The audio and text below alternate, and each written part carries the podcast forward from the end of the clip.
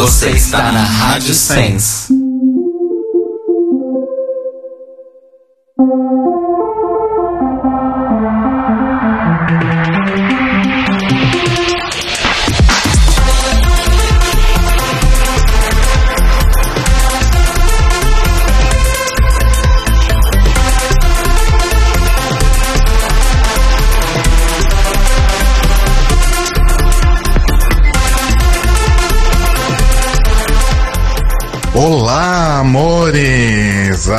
Que delícia, que gostoso. Aqui é o Rodrigo e eu estou aqui registrando a minha primeira participação em memória do, no The Libraries Open, porque hoje, infelizmente, não estou aí ao vivo nos estúdios do Cambuci, mas é por um bom motivo, porque eu tô dando um, um passeiozinho aqui rapidinho por essa Europa, né? Estive em Madrid no final de semana, uma cidade muito bonita, mas uma cidade muito seca em vários sentidos, se é que vocês me entendem. E agora eu estou em Lisboa, visitando o nosso querido Roba, que apresenta comigo Data Music. É, esse episódio do Data Music não foi ao ar ainda, irá em algumas semanas, mas lá a gente explica que o Roba está morando em Lisboa agora. Inclusive, ele acabou de entrar aqui no quarto do hostel. Fala oi pros ouvintes do The Libraries Open, Roba. Olá, gente, tudo bem? Saudades. Saudades, a louca nem ouve o programa. É. E é isso, então é, só passei para dar um oi, né? Registrar aí minha presença, marcar o meu território. E a gente vai continuar, eu e o Roba aqui em Lisboa. Na verdade, o Roba vai ficar para sempre em Lisboa. Eu vou ficar aqui só mais uns dias. E no próximo final de semana a gente vai dar um pulinho ali, como quem não quer nada, em Londres. Vai ser minha primeira vez lá. Vai ter realização de um sonho, que depois eu explico melhor para vocês. E é isso. Espero que vocês aproveitem bastante o programa, que o Telo e o Cairo arrasem. E vai ter um, um convidado especial aí para estar suprindo essa minha ausência com muita propriedade, porque como ele mesmo disse, ele é um barbudo rabugento, né, assim como eu, que é o Thelma Luffy. E eu só queria deixar algumas impressões sobre o, o episódio anterior. Fiquei com muita dó da, da Blair, por causa da história que ela contou. Foi um momento Roxy Andrews, foi, mas foi um momento bem autêntico, na minha opinião. Fiquei com o cu na mão também com a Miss Cracker no Bottom Tree. E fiquei puto que a Vixen se salvou, mas realmente ela mandou muito bem no lip sync. E achei o desafio bastante interessante, bastante criativo. Acho que a primeira equipe realmente foi muito bem. E é isso, não, não tenho mais muito o que falar não, porque eu tenho que sair, eu tô com muita pressa. Então beijos para vocês, arrasem muito e lembrem sempre, proportionizing. Olá, amores! Tudo bem com vocês? Tudo lindo. Pois é, essa foi a mensagem do nosso original host Rodrigo Cruz, que está lá dando uma, uma banda pelas Europa. Nós estamos aqui revezando essa função de host. Claramente eu não estou acostumada com isso neste, pro- neste programa. Mas hoje a gente vai comentar o sexto episódio da décima temporada de RuPaul's Drag Race, que se chama Drag Con Extravaganza. Exato.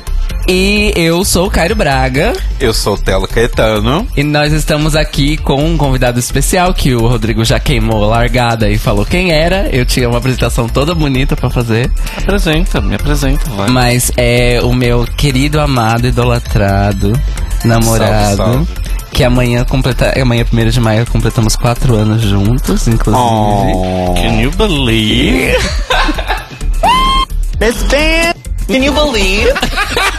É, os botão tudo. ok, alguma hora eu- vai. Gosto ele, assim. ele já esteve no library em outras duas ocasiões, ou três, eu acho. Acho que foram duas. Duas.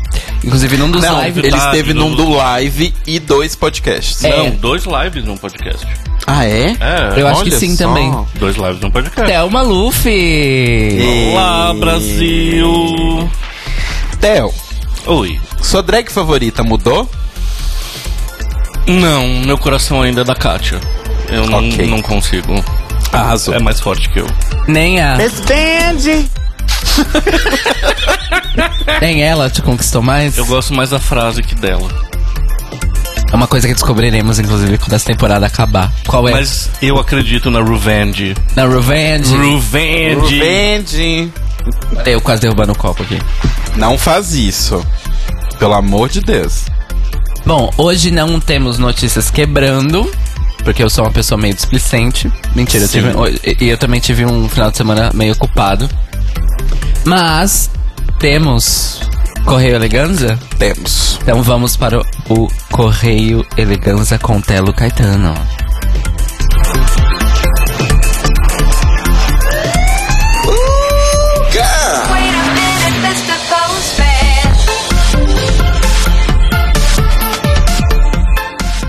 Já que não vai ter lomba de né, a notícias quebrando hoje, você podia colocar a bomba nesse momento só pra gente ouvir assim.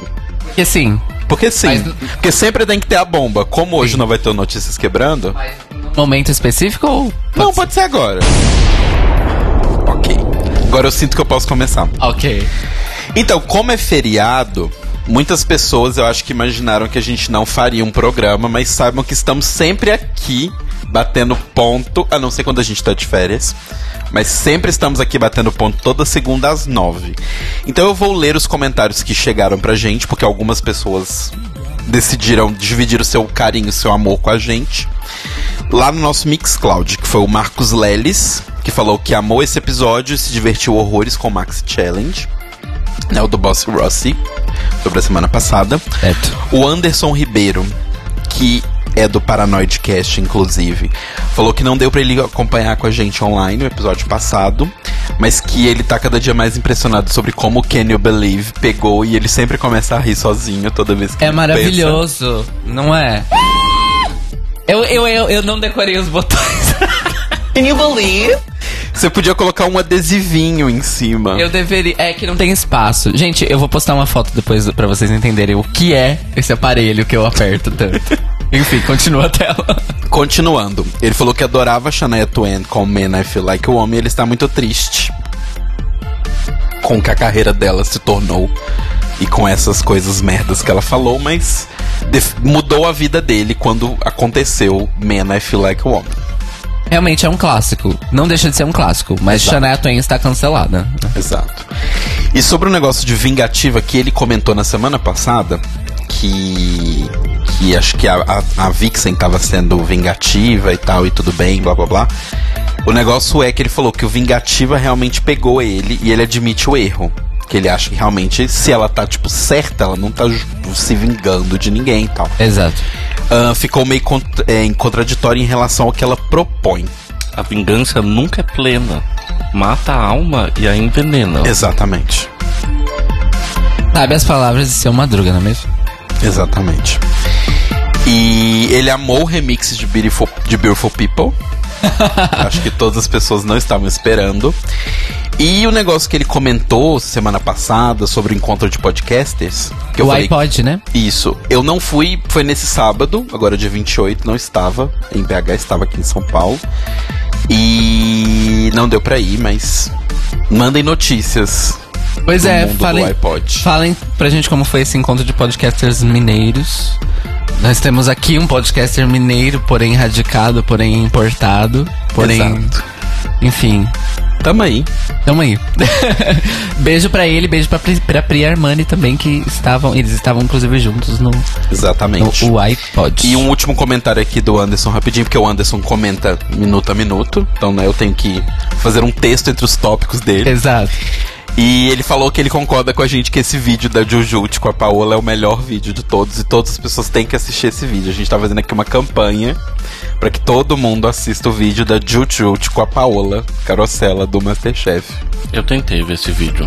Eu, eu não consigo. É muito maravilhoso. A Paola é. A Jujutsu é insuportável. Eu não, eu não engulo ela. Mas a graça dela tá em justamente o fato de quão desconexo é o pensamento dela.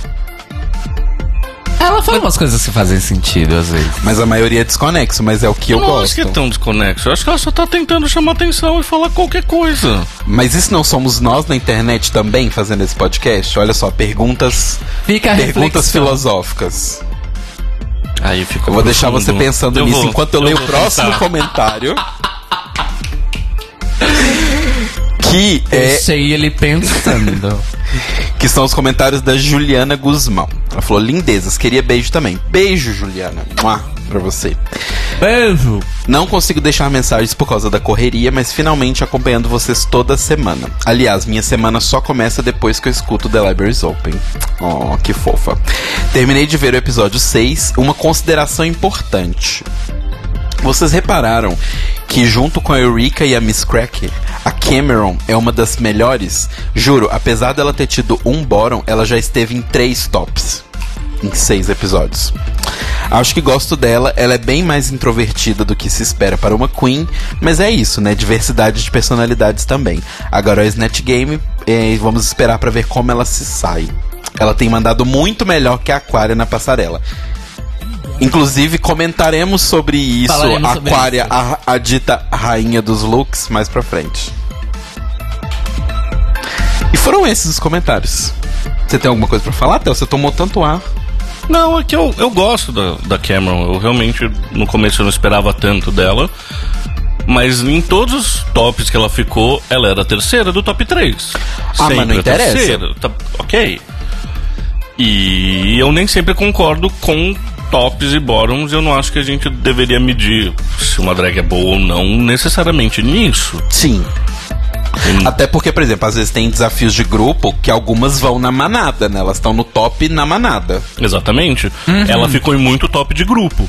Em que nem sempre o desempenho individual dela foi tão bom assim. Sim. É, faz sentido. Bom, esses foram os nossos comentários E de é, hoje. e como é que as pessoas fazem se elas quiserem e elas devem mandar comentários, falar com a gente, Telon? Elas podem ir no nosso Mixcloud, que foi de onde eu tirei os comentários de hoje, que é o mixcloud.com/barra The Libraries Open Podcast. E amanhã esse episódio, inclusive, estará lá pra você poder baixar. Bem cedinho, porque a Cairo Braga é uma pessoa que agora está cumprindo seus horários. Oi? Nada não. Do podcast eu tô mesmo. O resto da vida a gente conversa sobre isso em outro momento. No Facebook, a gente é facebook.com.br The Libraries Open Podcast e no nosso grupo da biblioteca, que essa semana tava meio mortinha, mas por motivos de feriado, né? A gente deixa as pessoas viverem e sai do Facebook mesmo, gente. É, mas teve posts... Quando for entrar no Facebook, entra só na biblioteca. Não entra no Facebook, o Facebook tá tóxico. Exato. Mas tiveram posts interessantes. Vão lá na, na biblioteca. Eu acho que tem que ter o retorno do aconteceu na biblioteca. Tem, mas assim, muitos desses tópicos que a gente tá puxando durante o episódio foram É. coisas que aconteceram lá no É. episódio, que reverberaram na biblioteca e a gente comenta aqui. É, de fato, de Porque fato. as pessoas querem conversar sobre isso. Na semana passada, a gente falou o negócio da Exato. Vixen e tal. Ou seja, amores, tudo que vocês falam lá reverbera aqui com a gente. Então é É, interação estamos também. lendo sempre. Exato. Não se preocupem. E além disso, você pode mandar um e-mail para delabersOpenPodcast.gmail.com e no nosso Twitter a gente é o Tlio Podcast. T-L-I-O Podcast. Exatamente. Vocês têm beijos? Eu gostaria de mandar um beijo pro Theo Maluf, que está aqui. Eu já falei que Quem amanhã. éessazinha? Eu já falei que amanhã a gente faz quatro anos juntos já. Ouvintes, mandem Oh. parabéns no chat. Sabe uma coisa que eu tô não é reparando? fácil aguentar quatro anos com ele. Não é mesmo? É, mas- Merecido gente. de parabéns. Quatro anos com Cairo Braga é uma vitória. Pois é, o, o Telo e o Rodrigo estão quatro anos comigo, mas em, outro, em outra competência, bem mais leve. Bem mais de boa. E, logo, e a gente quase não aguenta. Você imagina o Theo. Imagina eu que durmo com ele.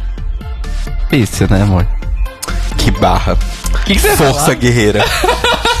Forças ao ícone. O Forças ao ícone. que você ia falar, Telinho? Não que olhando o Theo de lado, assim, com esse cabelo preso, ele não parece aqueles, aquelas fanarts do Steven adulto?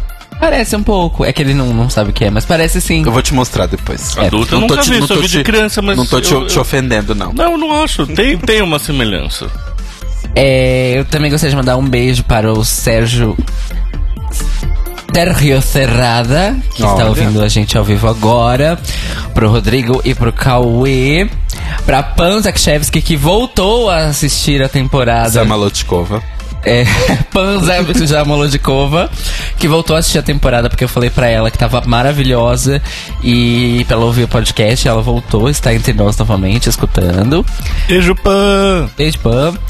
E pra todo mundo que tá aqui com a gente nesse feriado prolongado, nesse feriado emendado, enfim. A galera do chat, né? Vou ler a galera que tá no chat. Vai lá, vai lá, Beijo Rodrigo. pro Little Red, pro Mário Bezerra, pro Thiago Henrique, pro Cairo Braga, pro Eduardo Faria e pro Telo Caeto. Ah, obrigado. Pois é, hoje não temos no chat o, Rod- o Rodrigo Cruz. Não. E Ele tá o- sempre aqui engraçado, né? Hoje não Engraçado, tá. né? Onde é que ela foi? Tá. E nem o Max Tab, que também tá na Europa. Estranho. Pois é, né? O que será A que Europa está nos tirando muitas pessoas. Muitas pessoas. A classe média fugindo pra Portugal, gente. Beijo pro Rouba, inclusive, depois desse comentário. Achei pesado. Você tem beijos, Telinho? Eu tenho beijos também pra todo mundo que tá acompanhando a gente ao vivo. Ed, beijo pra todo mundo. E beijo pro Kaique e pro Davi, que estavam aqui mais cedo comigo. Não quiseram assistir o episódio comigo, porque eles também estavam onde? Na Europa. Na Europa. Eu ia Gente. falar proporcionais, Ou eu não tinha todo entendido. Eles estavam o quê?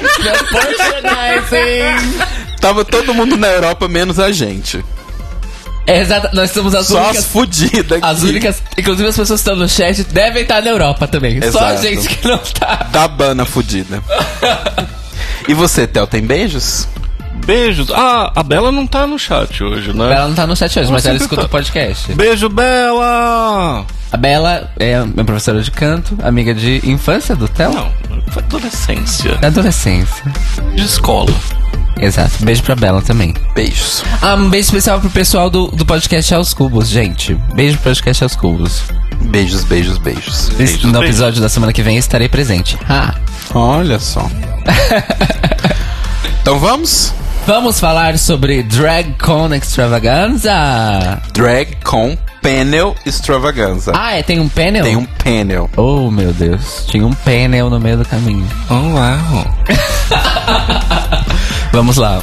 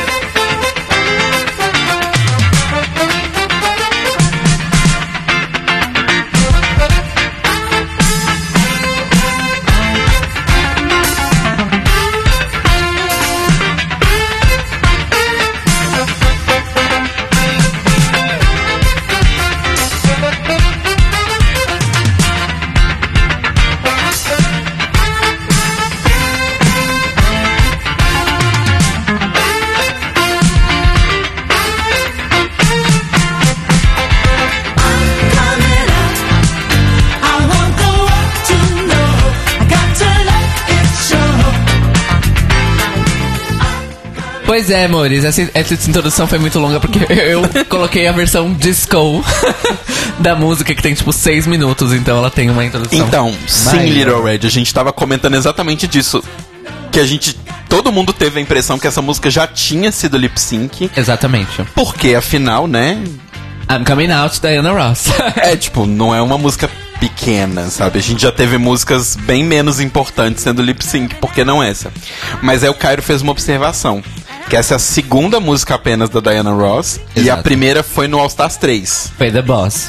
Ou seja, ou seja, RuPaul só teve dinheiro pra comprar a Diana Ross agora. Pois é. E outra coisa também, né? Como os episódios estão estendidos, não sei se vocês estão percebendo, mas eles aumentaram um pouquinho o tempo da, Do lip sync. do lip sync Sim. final. Então tem mais tempo de música, significa que é mais caro, mores. Banjando música. Banjando dinheiro, dólares, dólares, muitos dólares.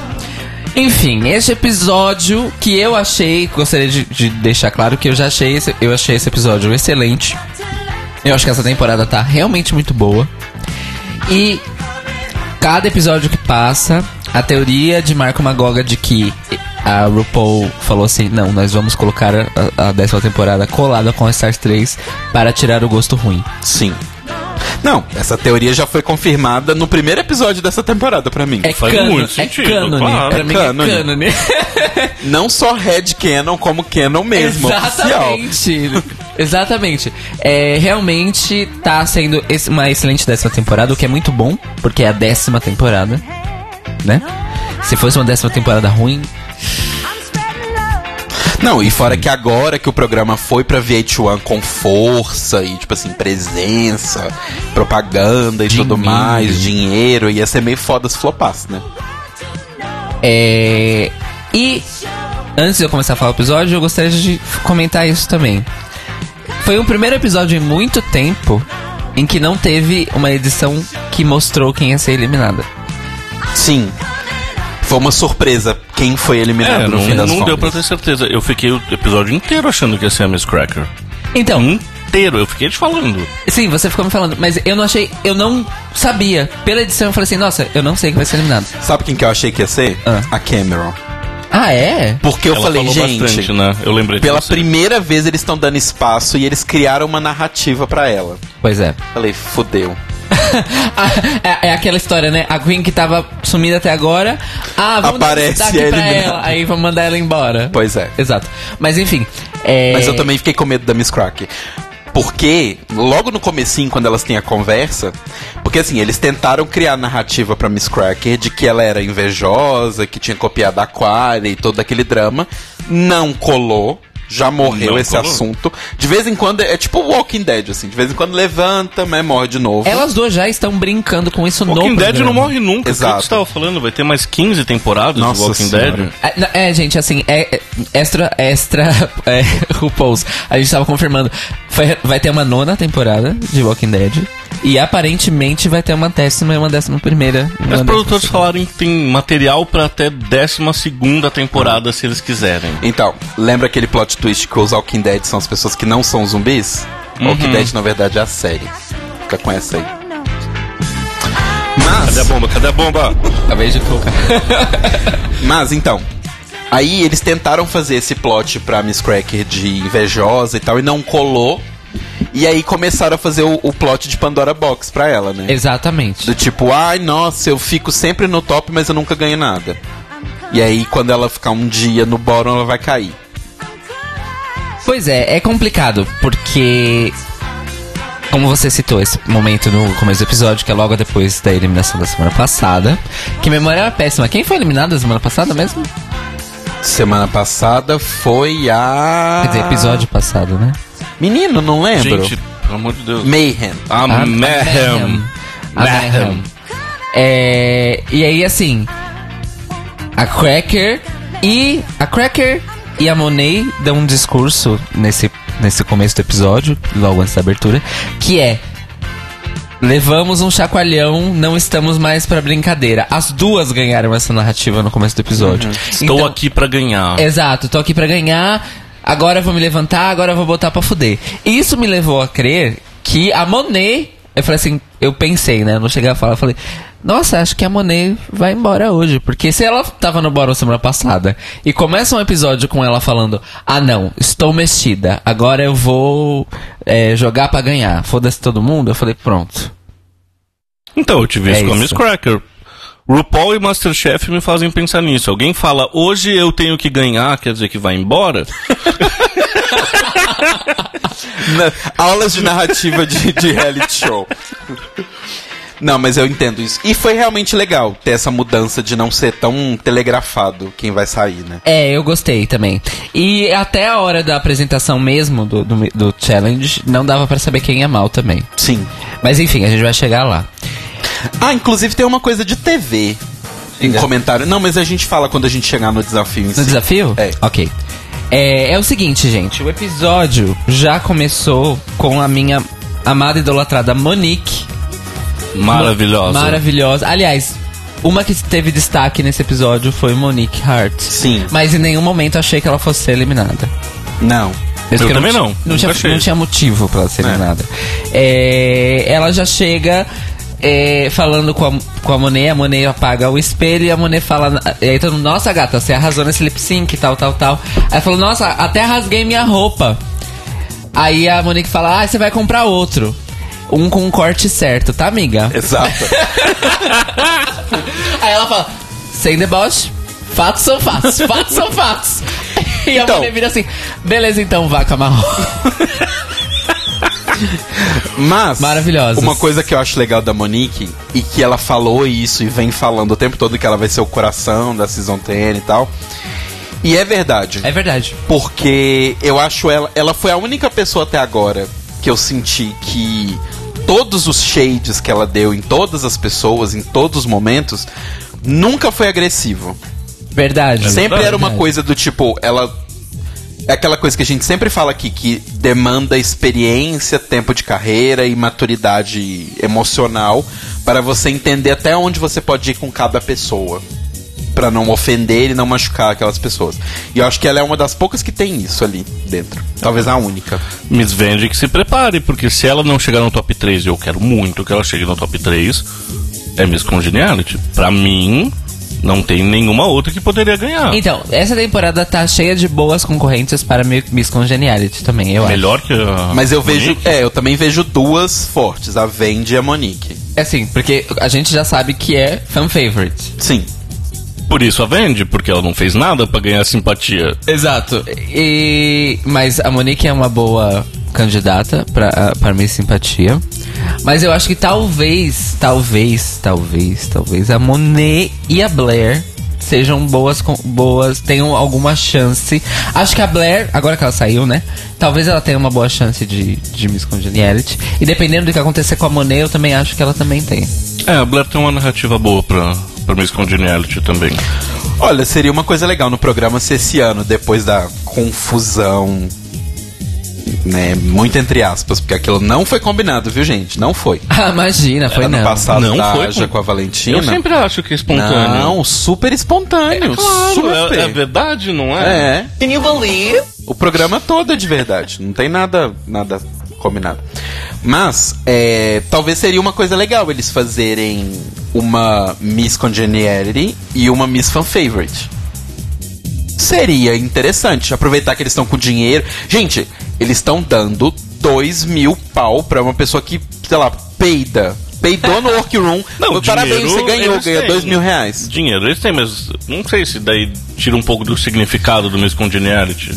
Então, mas aí que tá. Miss Congeniality nunca foi votação dos fãs. Nunca. Não, sempre foi. Não, eu falo no mundo, tirando de RuPaul. Ah, tá, tá. Mas o de RuPaul A é de coisa. verdade. No mundo real, São os votos dos fãs mesmo? É, pelo visto sim. pelo visto, sim. A RuPaul presta contas? Cadê? Mas assim, é. Porque o Miss Congeniality, o fato em si, essa competição, ela é entre as competidoras. Do tipo, as competidoras votam em quem elas acham que foi mais legal. No In Drag Race, sempre foi o público votando em uma. Só que isso é fan favorite. Isso não é Congeniality. São duas coisas bem diferentes. Exato. Então talvez o programa pudesse ter os dois, depois da confusão do ano passado. Já abriu uma, uma brecha na narrativa pra ter as duas agora. Mas não sei se eles vão querer. Mas daí no, no final, no- na coroação, não vai ter tempo de colocar os dançarinos. Como é Ah. que vai ficar isso? Tira os dançarinos. Não, como vai tirar os dançarinos? Melhor parte da coroação. Eu não consigo nem falar até o fim sem essa bosta. Ah, eles são, eles são só tipo eye candy, é só pra ver uns corpos, uns corpos ali, uns pedaços de Corpo! Uns corpos. Ó, o Little Red acha que dar dois prêmios seria quase um pedido pro hate. Eu acho também. Ia, ia gerar um, um- uma briga de fandom bem ruim. Ah, porque não tem, né? Que diferença faz? Tem, mas seria melhor evitar, né? Ah, whatever. Enfim, Anfã. voltando ao episódio. Teve outra coisa nesse episódio que na verdade tá acontecendo bastante na temporada, a gente não tinha comentado isso antes. A produção tá a produção a edição tá colocando muitos, quase todos os testimonials da Asia são ela falando comentários meio maldosos sobre outra pessoa. É basicamente só pra isso que colocam os testimonials dela. Só que nesse episódio ficou muito na cara, porque ela literalmente só aparece nos testimonials pra falar mal de outra pessoa. Isso acontece logo no começo do episódio. quando ela fala Olha que, que é que a Monet é, é uma. É uma drag maravilhosa, só que os, os, os looks, as montações dela são muito irregulares.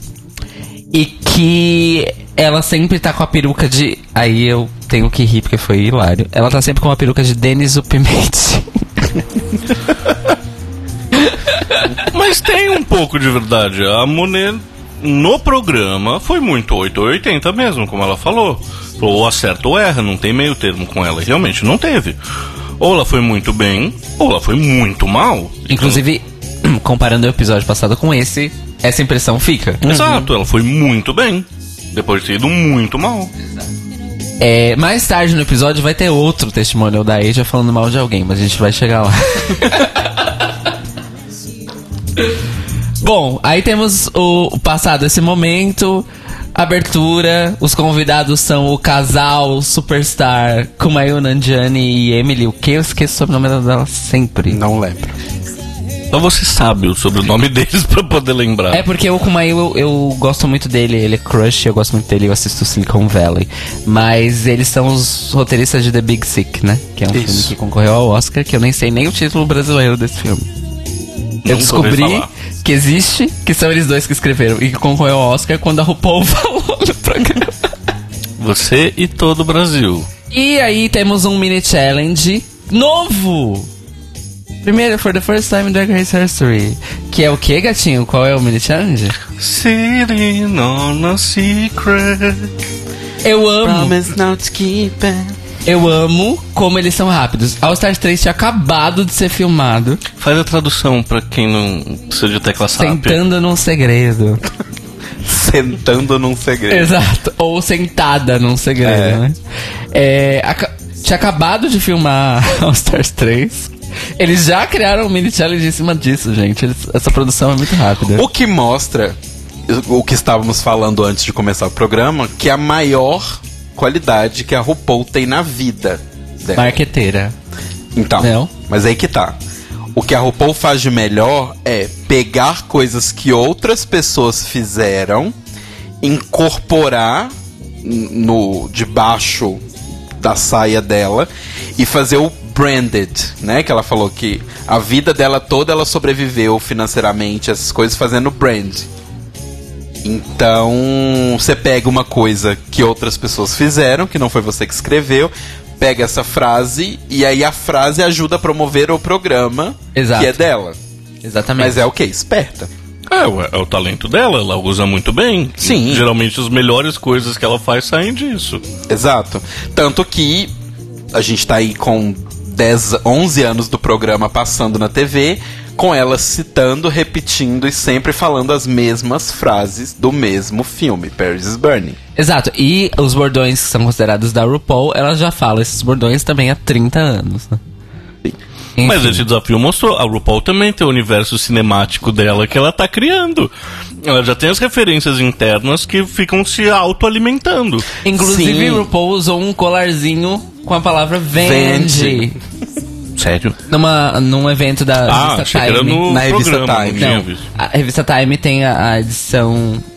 Não, eles elegem pe- 100 pessoas mais influentes da mídia em vários aspectos e a RuPaul. Todo foi, ano. Foi uma delas. E ela tem um evento de lançamento da edição da revista. E ela foi com o marido dela e ela estava com um colarzinho escrito Vende. Bem simplesinho, assim, só pra A marcar. Vende tá praticamente confirmado. Ela Revenge. volta. Revenge, ela volta Brasil. Ela é a jurada do último episódio. Então a, a Vende volta na Revenge para fazer a sua Avengeance. Isso, acabou de sair o filme dela dos Avengers. Enfim, internet. Ai, ai. Fa- é, é, aliás, eu tô te devendo uma edição de vídeo que você me pediu pra fazer, né? Theo? É surpresa, Brasil, não É fala pra surpresa. ninguém. Bom, as queens têm que fazer o seguinte no Secret. Elas têm que sentar em objetos aleatórios e com os olhos vendados e adivinhar o que é. Voltamos àquele momento do programa onde, tipo, um mini challenge é basicamente piadinha sobre sexo e blá blá blá. E bunda e cu. E bunda e cu e pinto. Enfim, Eu ri. eu, eu, eu achei que teve momentos engraçados. Não, é, foi engraçado, não tô questionando, só tô falando, tipo assim, é a mesma coisa sempre reciclada. É, o mesmo recurso, né? Sempre. Pra mim, os melhores comentários foram. A Monique fez um comentário completamente bizarro que eu posso ter interpretado errado. Mas eu vou dar aqui a minha interpretação. Ah. Quando ela tava sentando bem devagarzinho. E aí a RuPaul fala, tipo assim, nossa, mas tanto cuidado. Ela fala assim que ela. Desde que o Usher tá andando por aí distribuindo pinga-pinga, ela toma cuidado onde ela senta. Eu entendi que o pinga-pinga é uma doença venérea. Olha, eu não entendi nesse sentido. E aí, tipo, aí ela tá cuidando onde ela senta. É isso que eu entendi. Entendi. É, então, não sei. É porque inglês é uma, é uma língua complicada pra mim, porque tem muitas. Tipo assim, quando, em RuPaul é tipo assim, a quarta camada da língua. Exato. Porque Não é só a inglês, é língua, um nicho muito é, específico. Tem a língua, tem o lingue e, e vai indo muitas expressões muito internas. Então, eu não sei, mas eu entendi que era tipo drop drop mesmo de sentar com força. Ah, tá.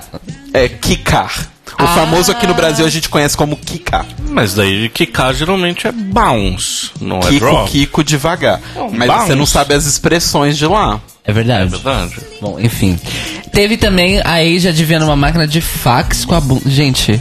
Todo mundo sentou no fax. Então, mas só ela adivinhou, pelo visto. Ela tem a bunda mais sensível, ué. É um talento também. Você É. conseguiria? Eu não consigo. Eu não. É- É, não, depende. Eu não conseguiria. Eu não conseguiria. Eu chutaria uma impressora, não uma máquina de fax. Eu Já acho. tá errado. Não, eu não chutaria uma impressora. Uma impressora é bem diferente de uma, uma máquina de fax. Eu, eu chutaria por causa da saída de papel. Nossa. Não. Não? Não. Enfim, sitting on a stick. Ok. Ah, foi legal ver a bunda da Cameron cheia de marshmallow grudado também. Foi interessante. Levemente erótico. Achei que você tinha gostado das pernas da Monet. Ah, mas eu- gosto das pernas da Monet na vida, né? Não, é- não é necessariamente nesse desafio. a Aquaria gostando de sentar na berinjela, que foi a piada mais no nariz, acho que do episódio inteiro. E a Cracker dizendo que tava sentando numa coisa fria. E fria e sem curvas, e ela falou, então acho que é a Aquaria. Exato. Vocês têm destaques desse mini challenge? Foi divertido? Foi divertido? Não, foi, foi divertido, foi gostei. legal. Mas. Não é maravilhoso. Não, foi divertido. Mas acho que não teve um destaque em si. Acho que o destaque, talvez, que eu dou pra essa temporada é o fato de que, por mais que a produção esteja se esforçando muito, eu não odeio nenhuma delas. Apesar de que a produção está se esforçando muito pra que a gente odeie algumas. Sim, concordo com você. Inclusive, eu quase também. caí nessa armadilha lá nos primeiros episódios de odiar uma que eu não estou odiando mais. A Vixen? A Vix, é a própria. Todas nós, né, amores? Não, mas eles consertaram, eles fizeram uma redençãozinha pra ela. Fizeram, tanto que ela não tá mais sendo vilã, ela não ganhou edição de vilã hoje. Vamos continuar no episódio. Vamos. Tá bom, Só tá rapidinho um comentário do chat. O Eduardo Faria di- disse assim: A Vendi fará uma coroa de Miss com as joias do infinito.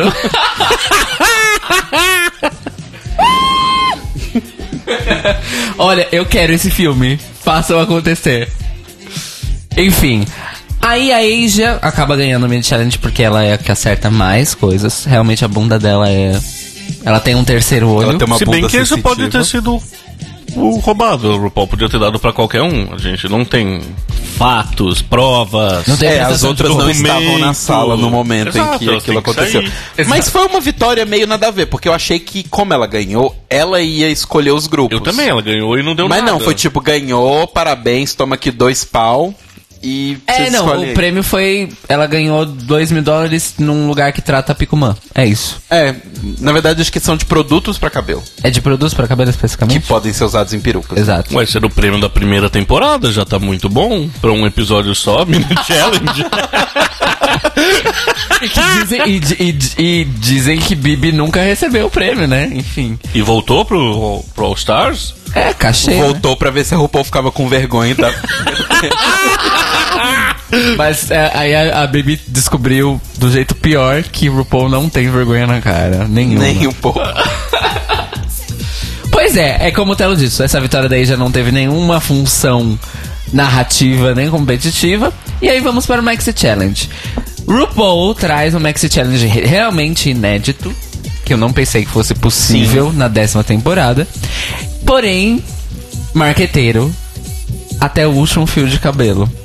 Que é as queens têm que fazer em grupos de em três grupos de três painéis para a DragCon, que é a convenção de drag que a RuPaul tem e que agora tem duas edições por ano, Isso. uma em Los Angeles e outra em Nova York. Outra coisa que prova como a RuPaul é esperta. Ela poderia ter trago esse desafio de fazer painéis pra DragCon muito antes. Aham. Pra justamente promover a DragCon para as pessoas irem. Exato. Só que esperta como ela é, ela pensou, se eu trouxer isso no primeiro ano, as pessoas vão achar que eu estou desesperada. Pra que as pessoas vão. Se eu trouxer isso no segundo ano, ainda pode ficar parecendo que eu tô forçando. Agora, depois de três anos, com vendas praticamente esgotadas das duas drag cons, aí fala, ok, agora dá pra criar. É, eu concordo com você. É uma Concordo. boa estratégia de marketing. Sim, de fato. É o que ela sempre Porque se é ela ela tivesse falou, feito ela logo é um no começo- marketing. É, foi igual. Foi a mesma coisa do podcast. A RuPaul tem o podcast com a Michelle. Se eu não me engano, ele começou, tipo, entre a sétima e a oitava temporada. Não foi antes da gente? Não vou te saber te confirmar, mas foi antes da oitava, isso eu tenho certeza. Porque a oitava eu acompanhei pelo podcast todo. Só que ela só levou Queens pro podcast dela na nona temporada, onde elas fizeram. Não, foi no All Stars 2. Que elas fizeram a entrevista. Sim. Foi só no All Stars 2, ou seja, muito tempo depois. Então ela sempre dá uma segurada, assim, de fazer promoção descarada das coisas dela. Mesmo porque ela quer garantir que vale a pena ser promovida. Sim. Tem isso também, né? É, claro. Porque é perder tempo divulgando uma coisa que às vezes não vale mais a pena. Que é melhor esquecer. Exato. Que é tipo o que a Sony fez com o PlayStation Move, por exemplo. O PlayStation Move não fez sucesso. Chegou a outra E3, eles fingiram que eles nunca lançaram o PlayStation Move. Isso é verdade. Tipo, nunca. Move? Que pro- produto é esse? Não lançamos. Ah, não. esse dildo com a cabeça brilhante a gente não conhece. Não sei. I don't know her. Quem fez isso? Interessante. Vamos copiar? Na verdade, isso eles falaram quando eles viram o, o Wii na Nintendo, né? Anyway, seguindo em frente, porque não Seguindo somos em um frente. podcast de videogame. É, escutem o jogabilidade. Enfim, Até a RuPaul inventar o videogame dela. Claro. E tá demorando. Pois é, teve- tinha um joguinho pra, pra iPhone, mas, Mas durou é pouco horrível. tempo. É, que era Dragop, Dragopolis, era uma coisa assim, É. né? Enfim. O Super Trunfo, bem que já podia ter um, né? Ah, isso eu quero realmente. Enfim. Aí elas se dividem em três grupos de três.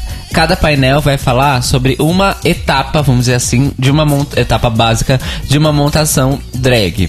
Então nós temos o grupo que vai falar do cabelo, o grupo que vai falar do rosto e o grupo que vai falar do corpo. No grupo cabelo, temos Cracker, Vixen e Blair St. Clair. No grupo rosto temos Asia, Aquaria e Monique. E no grupo corpo, hashtag Deborah Coker. temos Eureka, Monet e Cameron. E elas já começam, assim, elas se juntam tal, aí vai pra etapa do programa que mostra elas se preparando. Uma não, coisa- mas calma. Foi... Eu acho interessante falar como foi montado esse Sim. grupo. É, então, uma coisa que eu achei muito legal, que normalmente elas se escolhem por afinidades e tal. Mas eu achei legal que elas se escolheram meio por, tipo assim, eu quero falar desse assunto. Quem quer falar desse assunto também? O que é legal, porque, tipo, mostra uma, uma também. faceta de competição, não só de amabilidades, mas também de talentos, de conhecimento e tal. Não, e maturidade também. de- Exato. E eu achei adulto por parte da Eureka. Do tipo, eu quero falar de corpo. As duas que querem falar de corpo são as pessoas que estão sendo meio que, tipo, chutadas pelas outras. Eu quero falar de corpo e a gente vai conseguir, vai dar certo, vambora. E foi, sabe? Eu achei muito fofo da parte dela. Falou, não, ó, vocês estão aí, eu quero fazer também, vamos fazer junto. E rolou, tanto que... Inclusive, Eureka, dona desse episódio. também, né? aprendendo a trabalhar em equipe e dona do episódio. Outra coisa interessante de comentar é que a Miss Cracker, ela tem o canal dela no YouTube e ela tá fazendo o Review with the Jill. Who is a Jew? E ela comentou uma coisa semana passada que eu acho que é mais um ponto no negócio de fazer a Vixen ser uma vilã aos nossos olhos, porque ela falou que a produção não tem mostrado, mas desde o episódio 2, ela e a Vixen estão muito próximas. Porque ela ficou muito feliz com o fato da Vixen ter trago à tona o negócio do que a Rika disse sobre ela. Porque ela falou assim que por mais que seja um assunto chato, ela não queria que isso ficasse sendo dito pelas costas dela pra sempre. Exato. E que ela ficou muito feliz que a Vixen trouxe isso à tona. Mas que o assunto já tinha passado, já foi resolvido e tal. Mas ela trouxe isso à tona. E ela falou que desde esse episódio 2 elas são muito próximas e a produção em nenhum momento tá mostrando isso. Não, de assistir o episódio, não dá pra imaginar que isso acontece. Elas Exato. não aparecem uma do lado da outra até esse momento. Exatamente. E aí volta pro negócio que eu tô falando, que a produção ainda tá tentando enfiar a Vixen como uma vilã. Porque só mostra ela nos momentos em que ela tem uma rixa com alguém. Por exemplo, um, um exemplo bem rápido aqui. É, Para as pessoas que conseguirem entrar no site da VH1, quando vocês tiverem um tempo, tem um bônus clipe desse episódio que, que foi ao ar, que é o bônus da Eureka e da Asia explicando o negócio dos, dos O'Hara. Cada uma fala de onde vem o seu O'Hara e elas meio que batem pra ver se vem de algum lugar. E aí elas estão conversando no espelho, se maquiando. A Monique puxa essa pergunta e elas começam a conversar. Enquanto as duas, as três estão conversando no espelho, quem tá do lado se maquiando no espelho do lado, que era o mesmo espelho da Eureka, é a Vixen, porque o espelho era Mayhem, Vixen e Eureka. Certo. E enquanto tá rolando o papo e a Eureka tá conversando e tá todo mundo conversando, a Vixen o tempo todo tá de super bom humor, tá rindo, tá se maquiando, ela ri das piadas das três, ela ri de tudo, na boaça.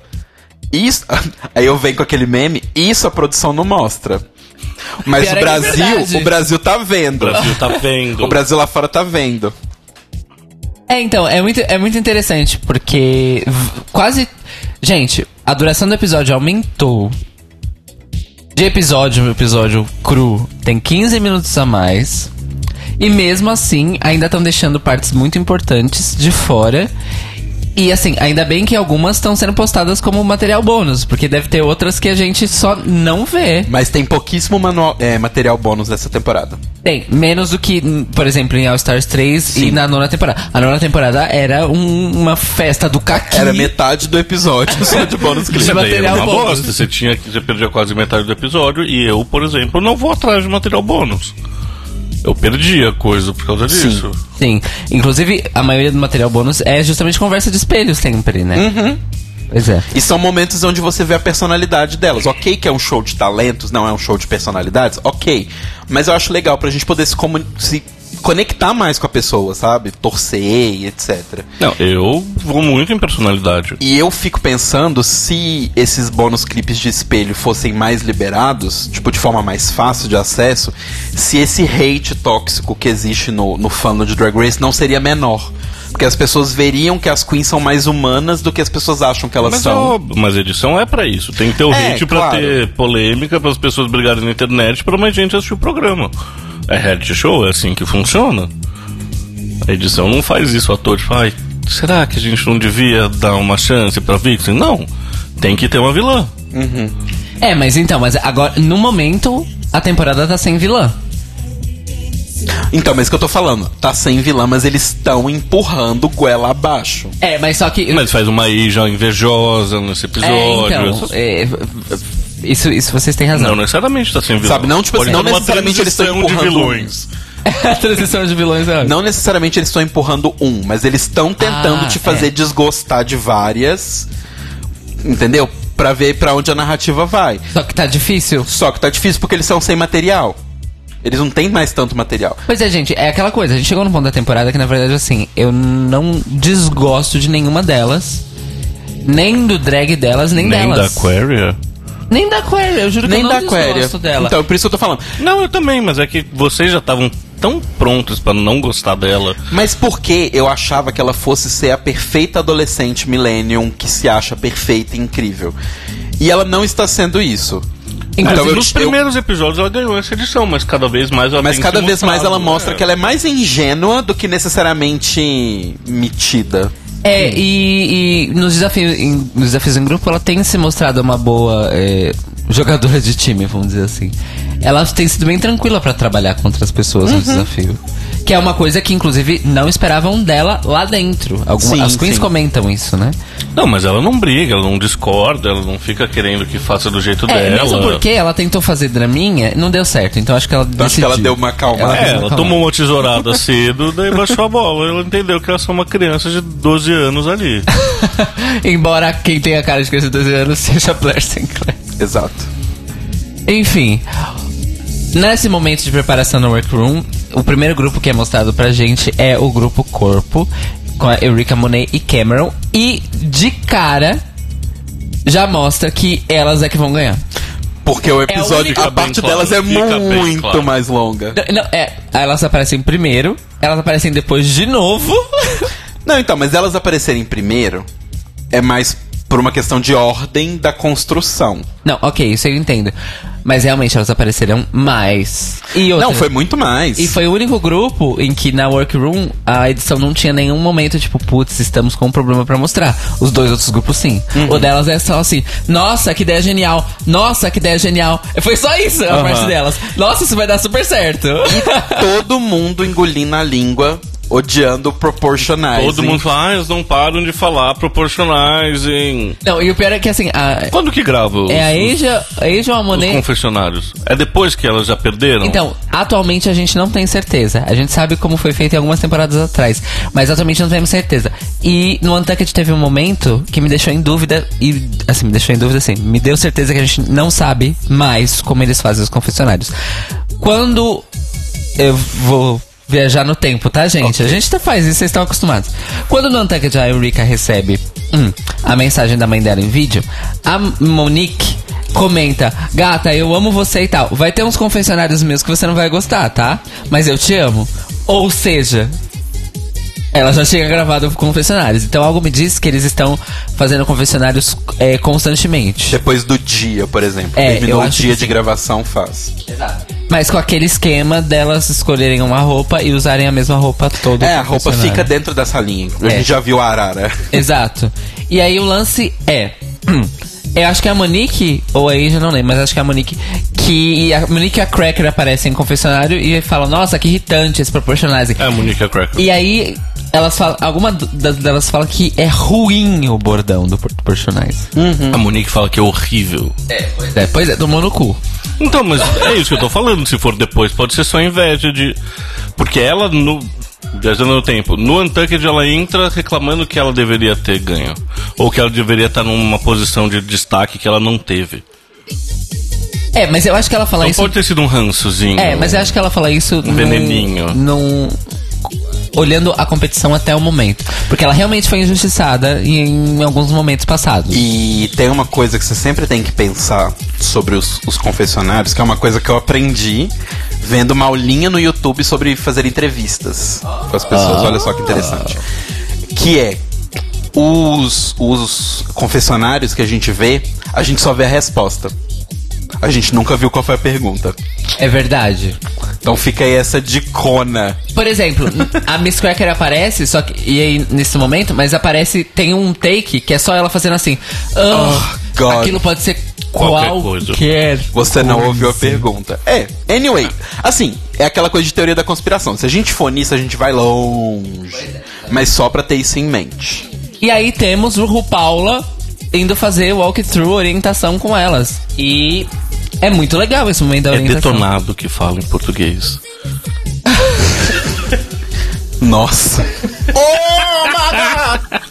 Esse Oh My God foi pela profundidade da referência, Foi bem gatinho. profunda. Parabéns, gatinho. You're the winner of this week's challenge, viu? Que, Olha, detonado.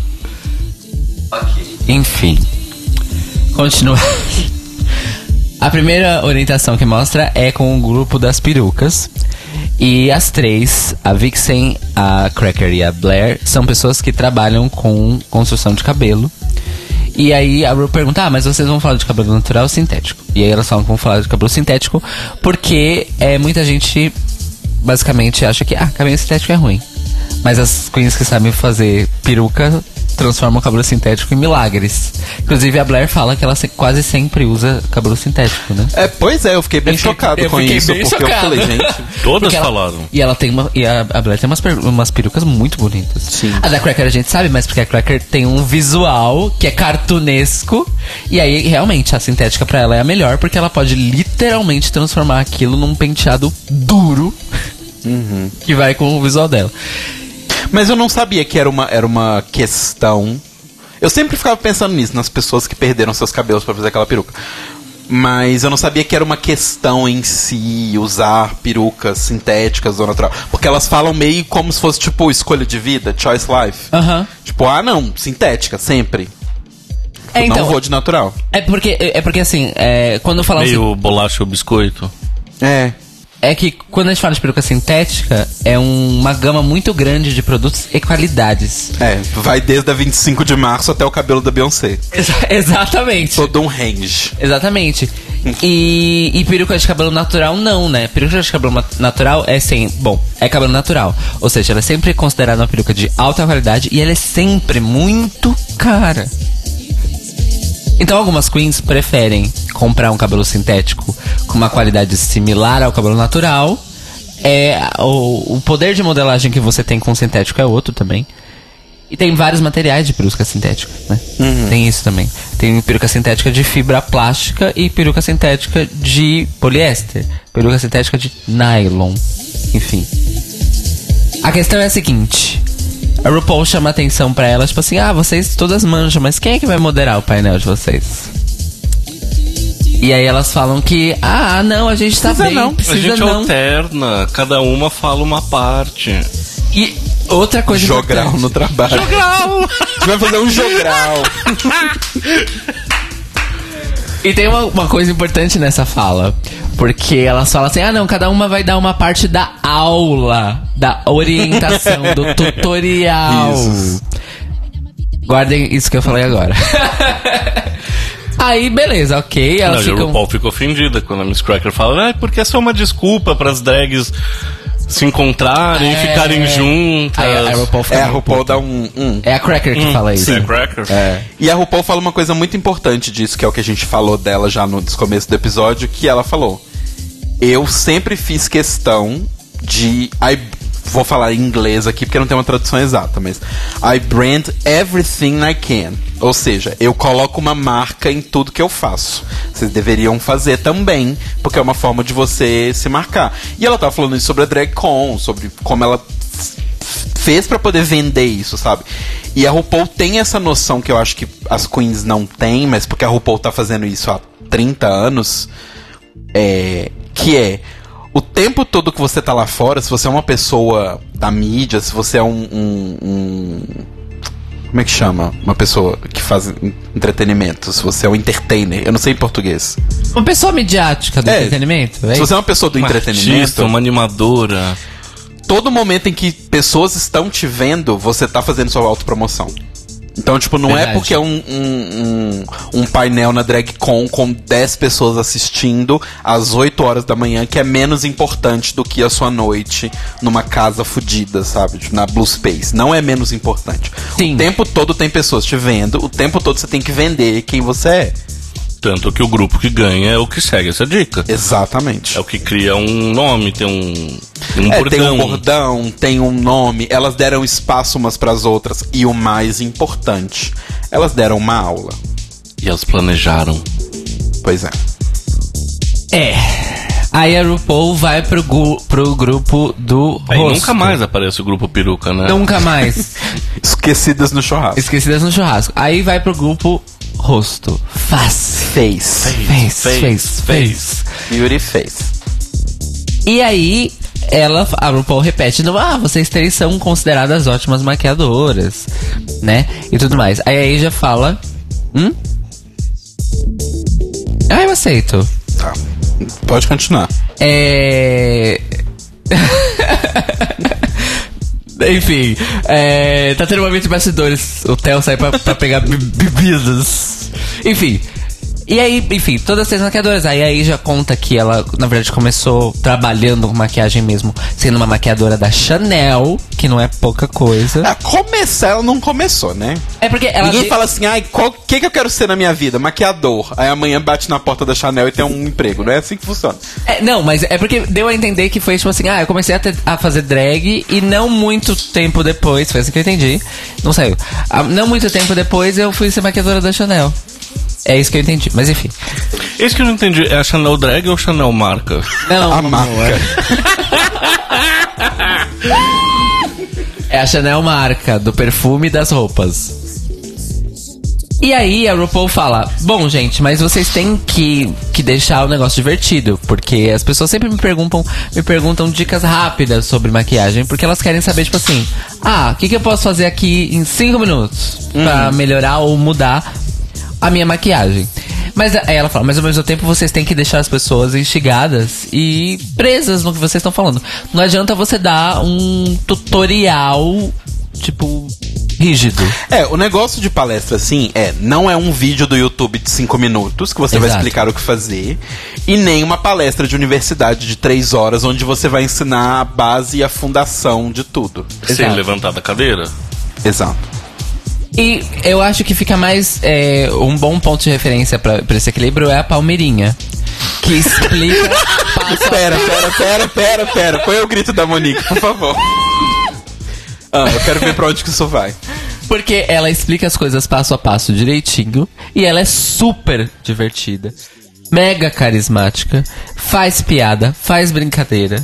É fofa. Eu acho que é isso. a rece- Essa é a receita. Entendi. Palmeirinha. Se inspirem na Palmeirinha, youtubers. Tem fantoche, tem tudo. É verdade, tem o fantoche. Fantoche ajuda sempre, puppets. Mas, enfim, fica a dica. Aí a Monique, no confessionário, fala: Bom, a RuPaul tá jogando aqui vários empanadinhos de galinha pra gente e eu tô pegando todos, meu amor, e colocando no molho e comendo. Ou seja, o grupo quer prestar atenção nas dicas da RuPaul e usar todas E elas. quando a Monique, gente vai ver o resultado, É, a você vê que a Monique aplicou.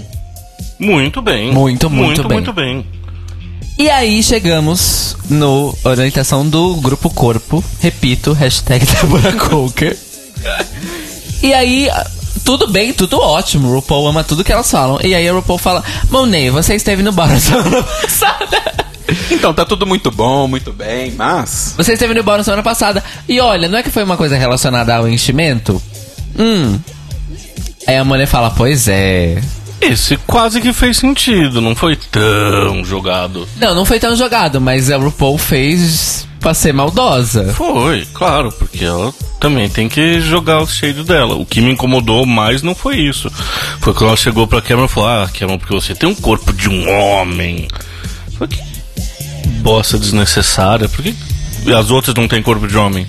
É só a Cameron musculosa que tem corpo de homem. Então, aí chega na questão principal que eu acho que. Por que, que eu gostei tanto desse grupo?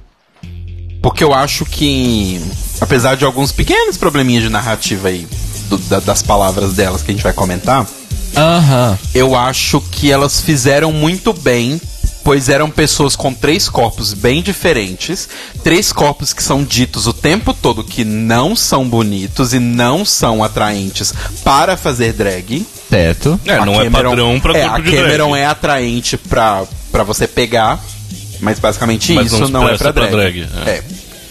Então pegaram três copos que as pessoas normalmente falam que não são pra aquilo e fizeram um painel baseado nesses três corpos, ensinando como valorizar esses três corpos. Isso eu achei muito legal. Muito bom, isso eu também. Muito eu gostei legal muito mesmo. da proposta ser essa, exatamente. Exato. É. Só um parênteses. Fizeram. O Little Red eh, fez uma observação sobre perucas naturais e sintéticas que faz muito sentido. Ele diz o seguinte: deve ser foda tratar uma peruca natural enquanto você está fazendo drag race. Porque peru- isso é outra coisa de peruca verdade, natural. né? Exige uma manutenção fodida, cabelo de porque é verdade. cabelo.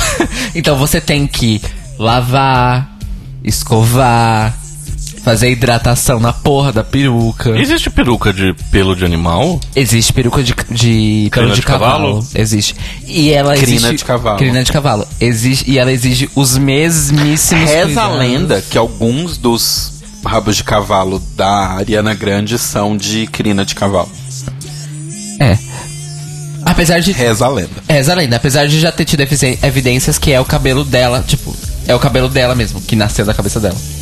É, então. Que não é. evidências? Cadê os fatos? Não é Então, não. é- É porque ela teve problema no cabelo, por isso que ela usa o, o rabo de cavalo. Ah, então, é porque assim, tiveram, usaram umas fotos dela mais nova, que ela realmente tinha crescido o cabelo na bunda O problema- pra fazer o rabo de cavalo. Então, long story short.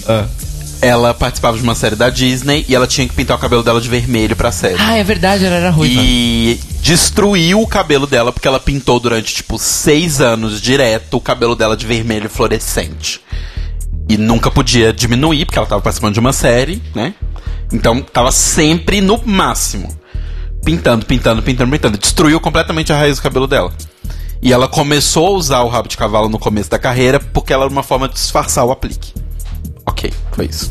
Ah, então, mas ela realmente chegou a ter o cabelão. Sim, sim. Ah, tá. Bom, isso faz bastante sentido, coitada, né? É Nickelodeon. A Lana me, co- me corrigiu aqui. Ela não é da Disney, ela é da Nickelodeon. Ah, ok. É, lembra pra gente o nome da série também, gente. Enfim. Victoria. Victor, Victorious. Ah, ok, tá. Enfim. É verdade, e peruca de crina de cavalo precisa ser cuidada igual o cabelo humano. Porque é material orgânico, né? É cabelo. Enfim, É natural. é natural. Voltando ao lance do grupo corpo. E aí, RuPaul. É, era disso que eu tava falando, né? Eu sei que eu sempre vou rir do, de grupo corpo. Porque eu associo a outra coisa. Hashtag Débora Coker. Inclusive, beijos, Débora Coker. É... E aí a Monet fica. Uh! Uh! Me chamaram a atenção aqui. E a Monet fala: Bom, eu não vou repetir esse erro. E a RuPaul fala: Acho bom mesmo você não repetir esse erro. Mas no geral é isso. Aí depois mostra mais o workroom, os outros grupos tendo problemas. E o grupo corpo lá. Os outros grupos não. A Aquarius se enrolando pra falar. Esse foi o problema. É, não, ok. Isso realmente foi bem tipo. É, Ai, não tem nada. Vamos. Nada, não vamos, tinha nada. meu- vamos ordenhar Ordenhar. isso aqui. E. E aí, qual foi o problema do grupo da. Do cabelo mesmo? Esquecido no churrasco. Esse é o problema Ah, dele. é verdade. Não aparece é mais. Aparece elas gritando proportionalizing por 5 minutos. e a Aquaria gaguejando pra conversar. É, Na verdade, é ele isso. não foi esquecido em churrasco. Mostra a Blair mostrando o, caderni- o caderninho de anotações dela. Ah, pois é. verdade. Ô, a dó. Blair é. E aí fez uma coisa, fez muito sentido. Por que, que o Rodrigo gosta da Blair? Porque ela é igual a Sasha Bell, ela fez o dever de casa. Ela anota todo mundo que Ela ficou no desvendou top, o código. que ficou no bottom, ela fez todo o código da 20 de Drag Race. Arrasou. E é nesse momento que temos a revelação pela Monique, pela boca da Monique, de qual é o tema da runway, que é chapéus. Hats Sim. Incredible. Que pra quem não não pegou, é uma brincadeira com That's Incredible. A RuPaul falou, mas é, raramente uma Queen na workroom fala o tema da passarela antes da RuPaul falar. Isso aconteceu, sei lá, pouquíssimas vezes. Nessa temporada acho que é a primeira vez que alguma delas Uhum. Comenta. Ah, o tema da passarela vai ser esse, então a gente tá preparando isso. Uhum. E aí, neste momento, nós descobrimos. Entra, começa um segmento em que a Monique fala uma coisa que nós não sabíamos até este momento. Que todos os looks de passarela dela ela fez se virando nos 30, porque ela é uma queen mais pobre de dinheiro que as outras. Que as outras vieram com vários drags de casa e ela não veio com tantos drags, ela veio com tecido. Inclusive, ela fala: Gente, eu trouxe umas perucas uns sapatos, uns acessórios, algumas roupas prontas e um monte de tecido. É o momento Titi Devane dela. Exatamente. E aí ela fala uma frase maravilhosa que é, desculpa, Telo, que é: Eu vim pra essa competição com glitter e Jesus, querida, e eu estou fazendo funcionar. Exatamente, maravilhosa. Mas essa questão toda da Monique me fez questionar uma coisa que é o quanto o Drag Race exige deles. Delas, né, no caso. Do tipo, não é uma competição barata anyway de você participar assim, não é mesmo. Porque se você parar pra analisar, tipo, outros reality shows de talentos, vamos pegar assim. É, você tem Project Runway. Eles têm que levar basicamente o material deles de costura, tipo tesoura, Umas coisas. Mas são assim, Mas coisas mais gerais que se ele não tiver essa coisa, ele efetivamente não faz nenhum trabalho. Então, mas no Runway, eles. Project Runway, eles só levam ferramentas, né? Só Porque o tecido é ferramentas. tudo lá. Tudo lá. E, por exemplo, Esses materiais o Masterchef programa não fornece. não fornece. Masterchef não, não, dá, não precisa levar precisa nada. levar nada? Você só chega lá e te dão tudo. Inclusive faqueiro? Inclusive faqueiro. Tudo, tudo, tudo, tudo. Normalmente você ganha do. do. de quem tá patrocinando a temporada, né? É, não é deles. Eles têm a bancada que já tá equipada e os equipamentos no fundo. Isso. Tem Entendi. tudo. E pensando em Drag Race, eles têm que levar, tipo, tudo.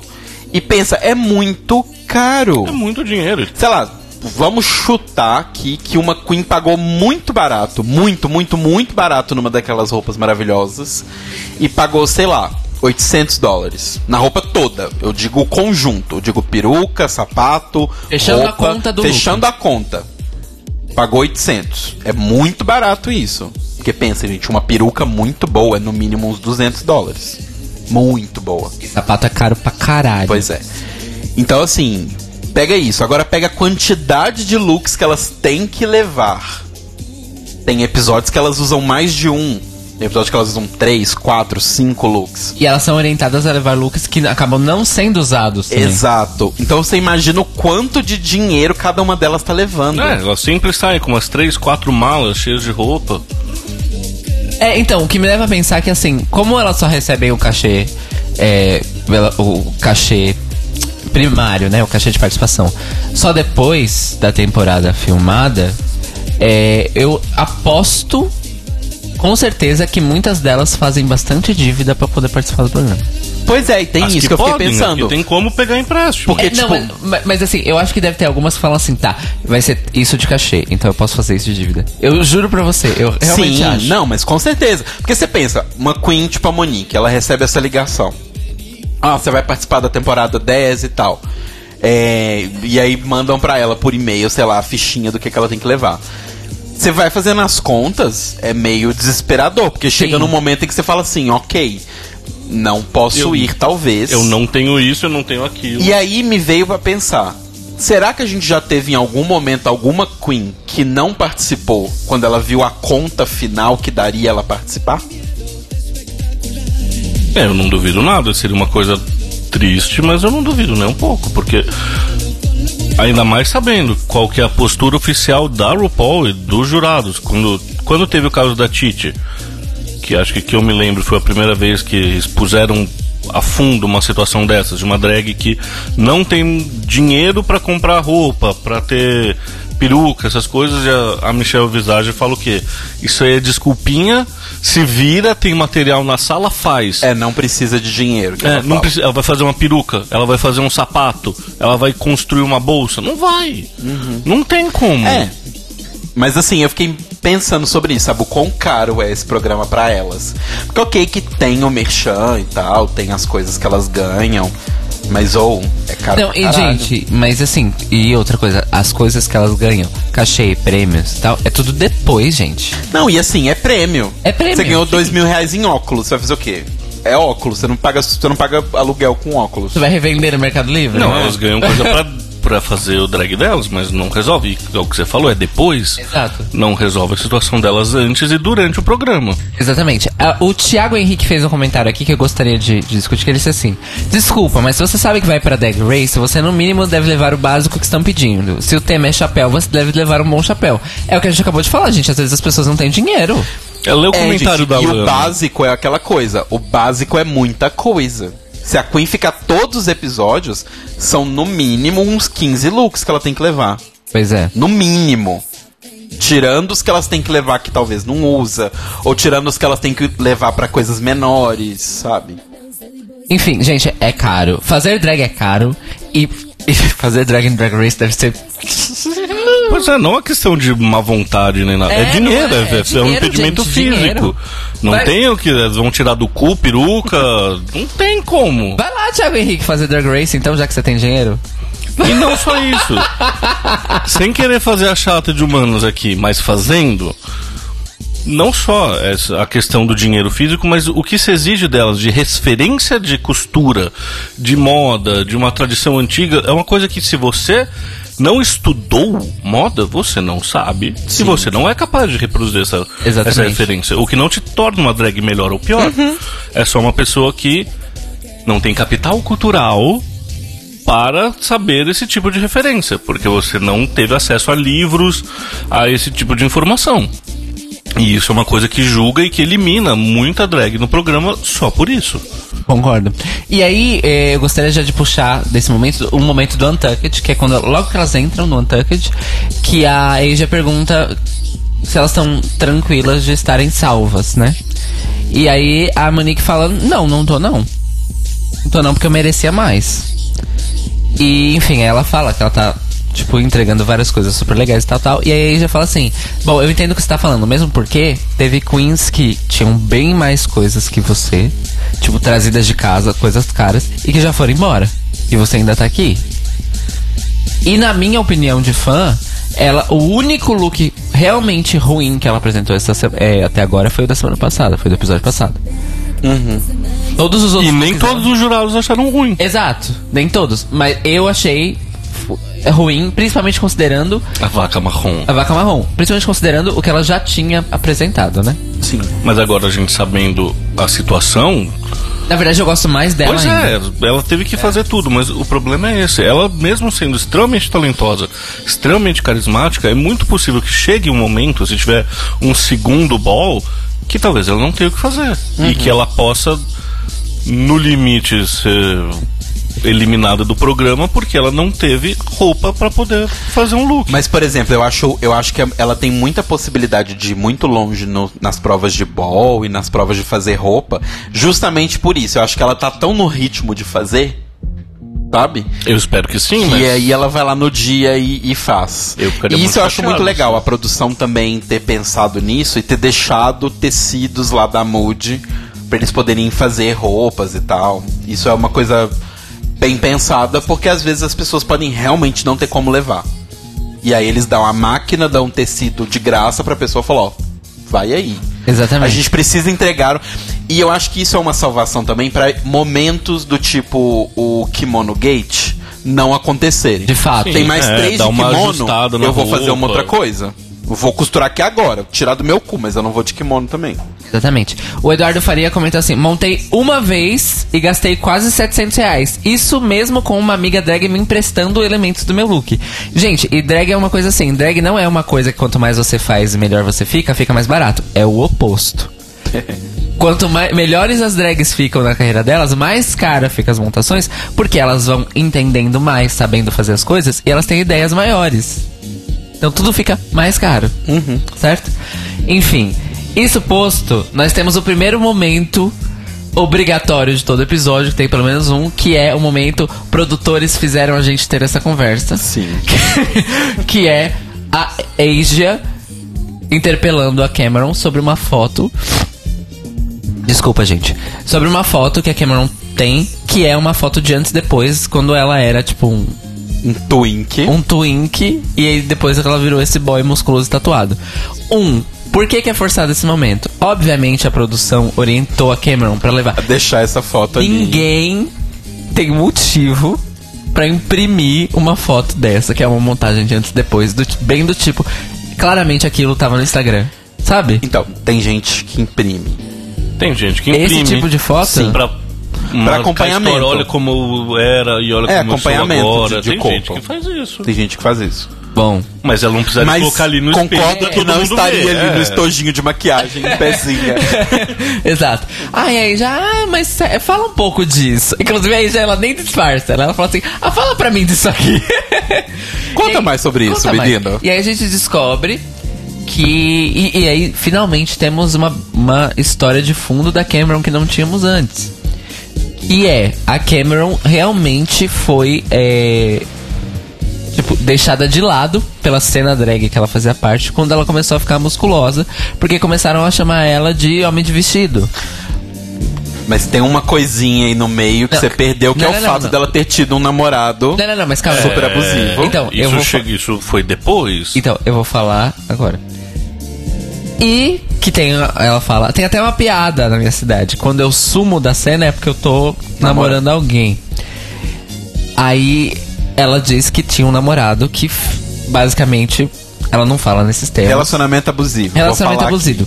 O, o- o namorado falou, vamos, porque ela não falou, me obrigou, mas falou que ela não. Gente, existem várias formas de obrigar uma É, pessoa a fazer uma exato. coisa sem falar eu te obrigo a fazer essas coisas. Enfim, ela parou de fazer drag por causa do boy. E aparentemente, assim, fica no ar, mas aparentemente esse relacionamento não acabou muito bem. E ela resolveu recriar-se enquanto drag. E aí achou esse, esse aspecto da drag musculosa e tal. E aí ela fala que na verdade foi a rejeição das outras drags que estimulou é, a estimulou a procurar essa estética, essa linguagem drag que adequasse com o corpo novo que ela tinha. E aí ela começou a se inspirar, justamente depois ela fala, nas heroínas de quadrinhos que tinham um formato de corpo parecido com o dela. Ela falou, ah, é isso aí que eu vou fazer. Sim. E eu achei um momento interessante, porque a gente não sabia nada além de eu sou uma queen musculosa Exato. sobre a Cameron. E aí eu fiquei esperando muito, em algum dia, em algum momento, em alguma circunstância, ela fazer uma montação de mulher Hulk. Seria tão Nossa, Chico, ia ficar tão coraçãozinho vai ficar tão Roda. quentinho. Se ela se pintasse de verde, hein? Sabe o que, que seria incrível? Se esfregar na Michelle. Não. É. o. Como é que chama quando elas fazem? Executive Realness. E Ela, vai vestida de advogada, de mulher Hulk. Nossa, isso ia ser Ia maravilhoso. ser incrível. Fica aí a dica. Se você estiver ouvindo, Cameron, faça aqui. Fica a dicona, hein?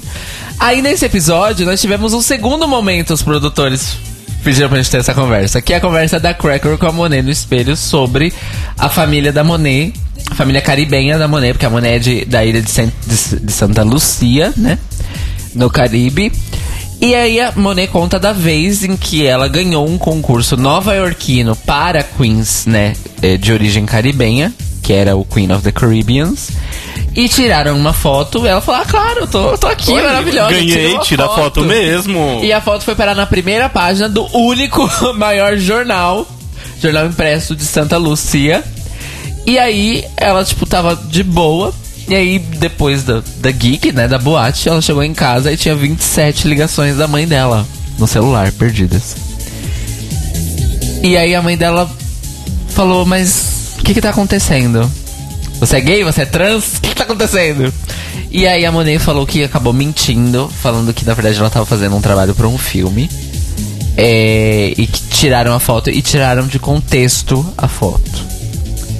E aí ela fala que realmente hoje em dia ela sabe que ela não, não deveria ter feito isso, mas que ela ainda tem muito medo de ser rejeitada pela família dela que mora no, no Caribe. Ao mesmo tempo em que ela diz que essa, na verdade, quem criou ela foi a tia, né? A tia e o tio. E que na verdade eles são as únicas pessoas da família que não sabem que ela faz drag. E ela fala, o resto da minha família sabe. Só eles que não. Bom, não eu sabia até isso- agora, né? Porque ela aparece em TV nacional Pois pra quem é, quiser eu tô ver. esperando um momento bem quinti. Quer dizer, é que a Quinti não rolou. Mas um, um lance desses Uhum. no Reunited com relação a Monet. Talvez não dê certo também, como não deu certo com a Quinti. Pois é. O que que vocês acham? Não, então. É, é uma coisa bem complicada. Essa temporada tá bem forte em trazer relacionamentos de família complicados, né? A gente Sim. já teve dois casos de exorcismo gay, né, nessa temporada. Exatamente. E a- tem esse caso também dela. E. Então, assim.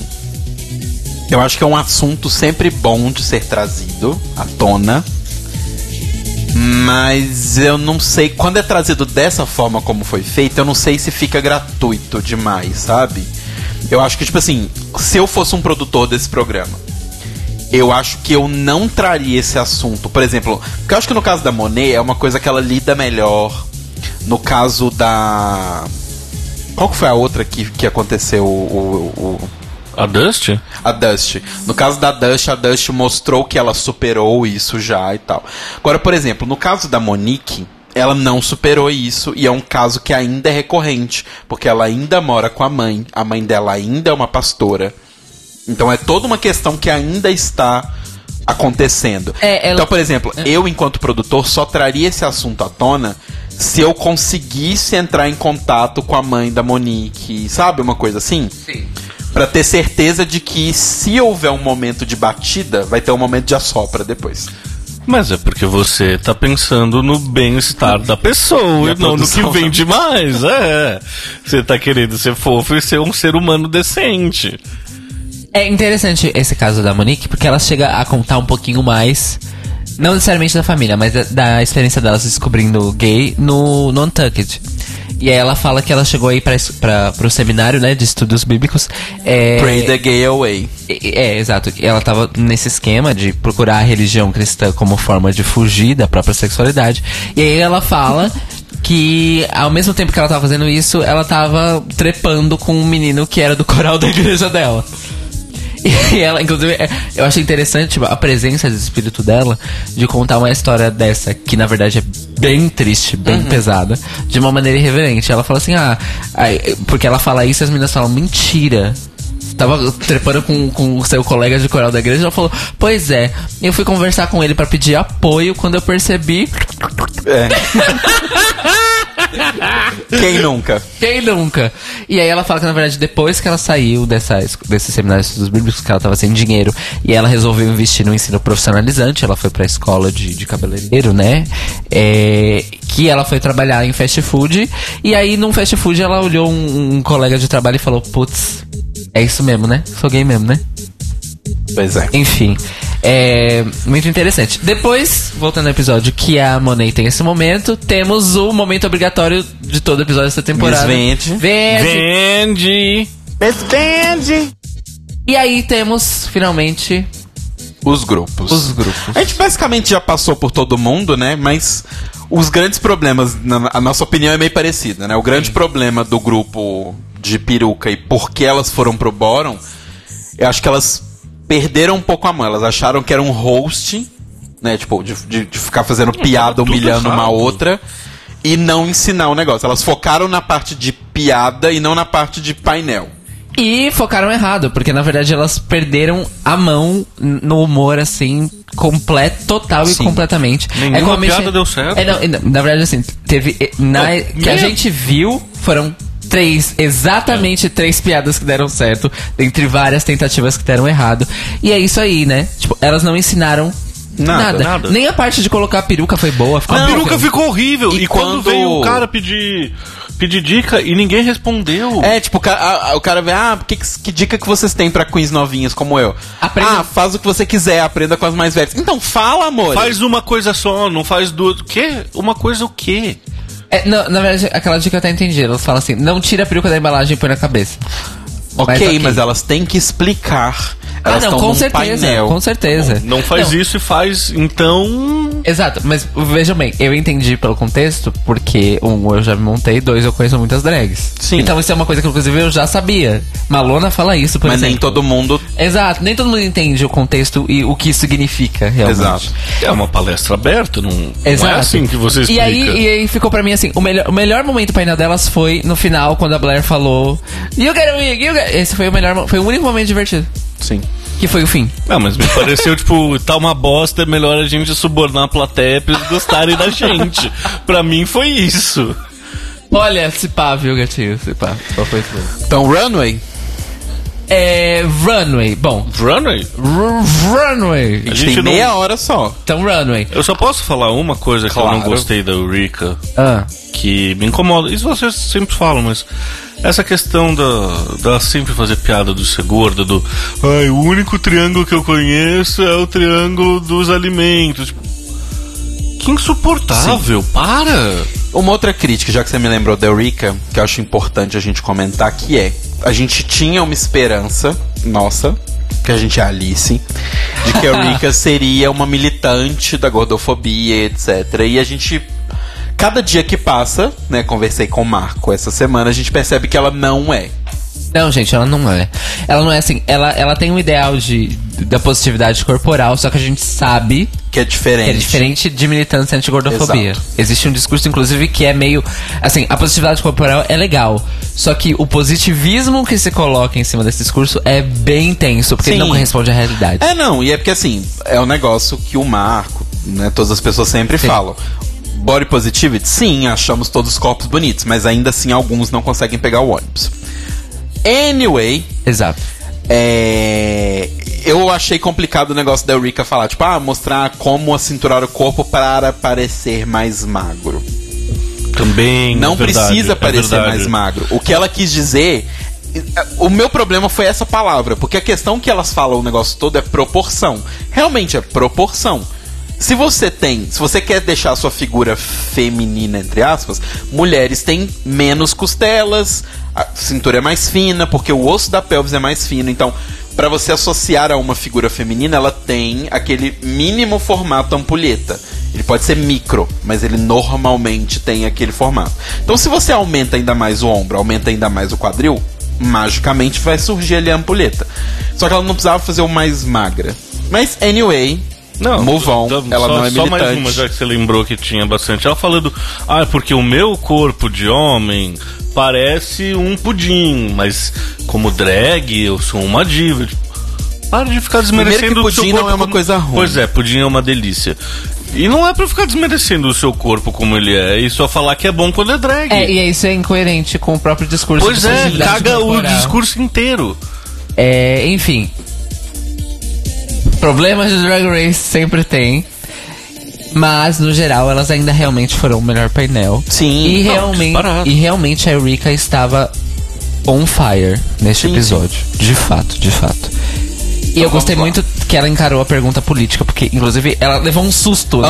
A- o, o- o cara vai lá, ah, vocês querem fazer a pergunta pra gente? Ah, nesse clima político, ela fala, oh, oh, ok. vamos responder então. Achei que eu ia falar de montação, mas vamos responder. Mas eu achei legal. E a resposta dela Sim, foi boa. bem. A ela resposta dela bem. foi muito boa. Enfim, Runway, vamos lá. Ru, primeiro Rupaula. Primeiro, Rupaula. Rupaula tá seguindo uma tendência. Que é uma Vestido tendência feio? que é colar roupas umas nas outras. De fato, você tem razão. O negócio é, você pega uma roupa aqui que tem um- uma temática. Do tipo, por exemplo, temática espacial. Aí você pega uma outra roupa que é pra ir pra um baile de 15 anos. Aí você junta as duas e põe na RuPaul. Essa é a estética pela qual a RuPaul está indo essa temporada. Vamos misturar vestidos. Talvez seja a estética do Zaldi, nessa coleção nova dele que ele vai seguir. Talvez. ser. Pra é mim porque- é a estética da Derek Barry, isso aí. Mesmo porque a gente sabe muito bem que o, o Zaldi aproveita pra fazer a RuPaul de modelo de teste, né, gente? Claro. Obviamente. A- a- Se você tivesse uma mulher de 3 metros de altura pra fazer de modelo de teste, você não ia fazer? na TV pro mundo, com certeza. Principalmente que eles, eles sabem o que vende e o que não vende. Com feedback. Exato. Exatamente. Teve uma coisa sobre a roupa da RuPaul, volta lá, telinho, rapidão. Ai. Eu acabei não abrindo aqui, perdão. Que é, quando ela entra na passarela, eu fiquei em dúvida se, o- eh, se a cor do vestido era roxa ou se eram as luzes roxas da passarela que estavam deixando ele roxo. Eu só tive certeza quando ela parou na frente. Luzes da passarela, né? Vai ser sempre- Luz da passarela, que lá vem ela. Vai ser sempre um drama. Então, seguindo em ordem alfabética, como sempre, gente, a gente acompanha os looks na página do Draglicious. Então, se vocês quiserem acompanhar sempre com a gente, vocês podem ir lá, que eles sempre postam os looks. A primeira é a Aquarian. Aquaria. E eu vou dizer uma coisa, gostei muito. Gostei também. Gostei muito, achei criativo, achei Tem bem bolado. historinha. Achei bem bolado. E assim, a Eureka. Ó, a Eureka. A Aquaria, ela já mostrou que o drag dela é poucas peças. Não tem muita coisa usada, mas a ideia e o conceito geral é uma coisa bem pensada normalmente. Sim, o que eu gostei, assim, eu, eu não achei esse look, tipo, extraordinário, mas eu gostei da interpretação que ela fez do tema. Eu achei muito legal. Essa ideia dela ser o, coelho que tá caindo da cartola. Achei Sim, Muito legal. porque é uma coisa muito normal se ligar a cartola e o coelho. Eu acho que a forma dela de pensar é interessante. Sim, de sabe? fato. Ela é uma pessoa que você vê que ela é criativa, pelo menos, ou pelo menos isso ela é a mesmo. equipe, não sei se ela pensa sozinha, mas anyway, é uma pessoa criativa. Alguém foi criativo É, alguém foi criativo, porque todas as ideias dela são legais. Tipo, o biquíni de, de multi-lute lá também é- é uma ideia interessante. Então, eu acho que são coisas bem legais que ela trouxe. Em questão da roupa, é aquele tipo de coisa. Não tem muita roupa para questionarmos. Fica meio que uma nota pelo conceito. Ah, mas eu não vejo isso como um problema. Não, também não vejo. Mas eu falo assim: em roupa em si, não tem nada ali. Não. né? É tipo.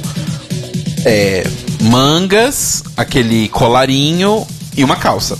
Ponto. Não tem mais muita coisa. Exatamente. Mas a ideia ficou bem legal. Gostei.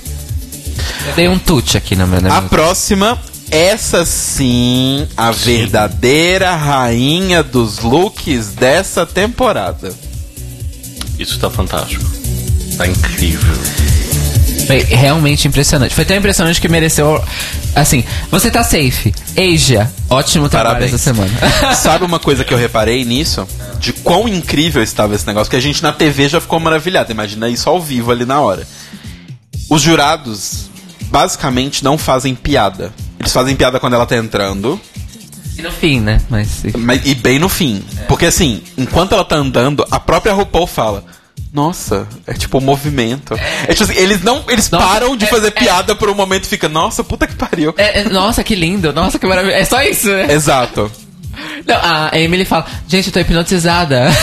E isso é uma coisa que eu nunca tinha visto acontecer na runway.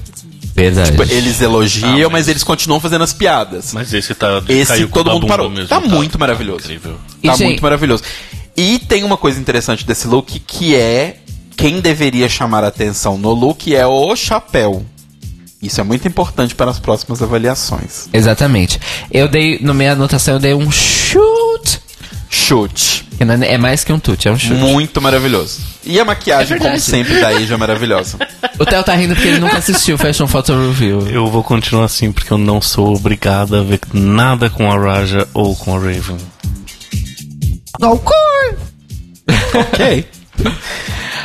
Seguindo. Então, assim, temos o melhor look da temporada até agora, né? Temos Ok.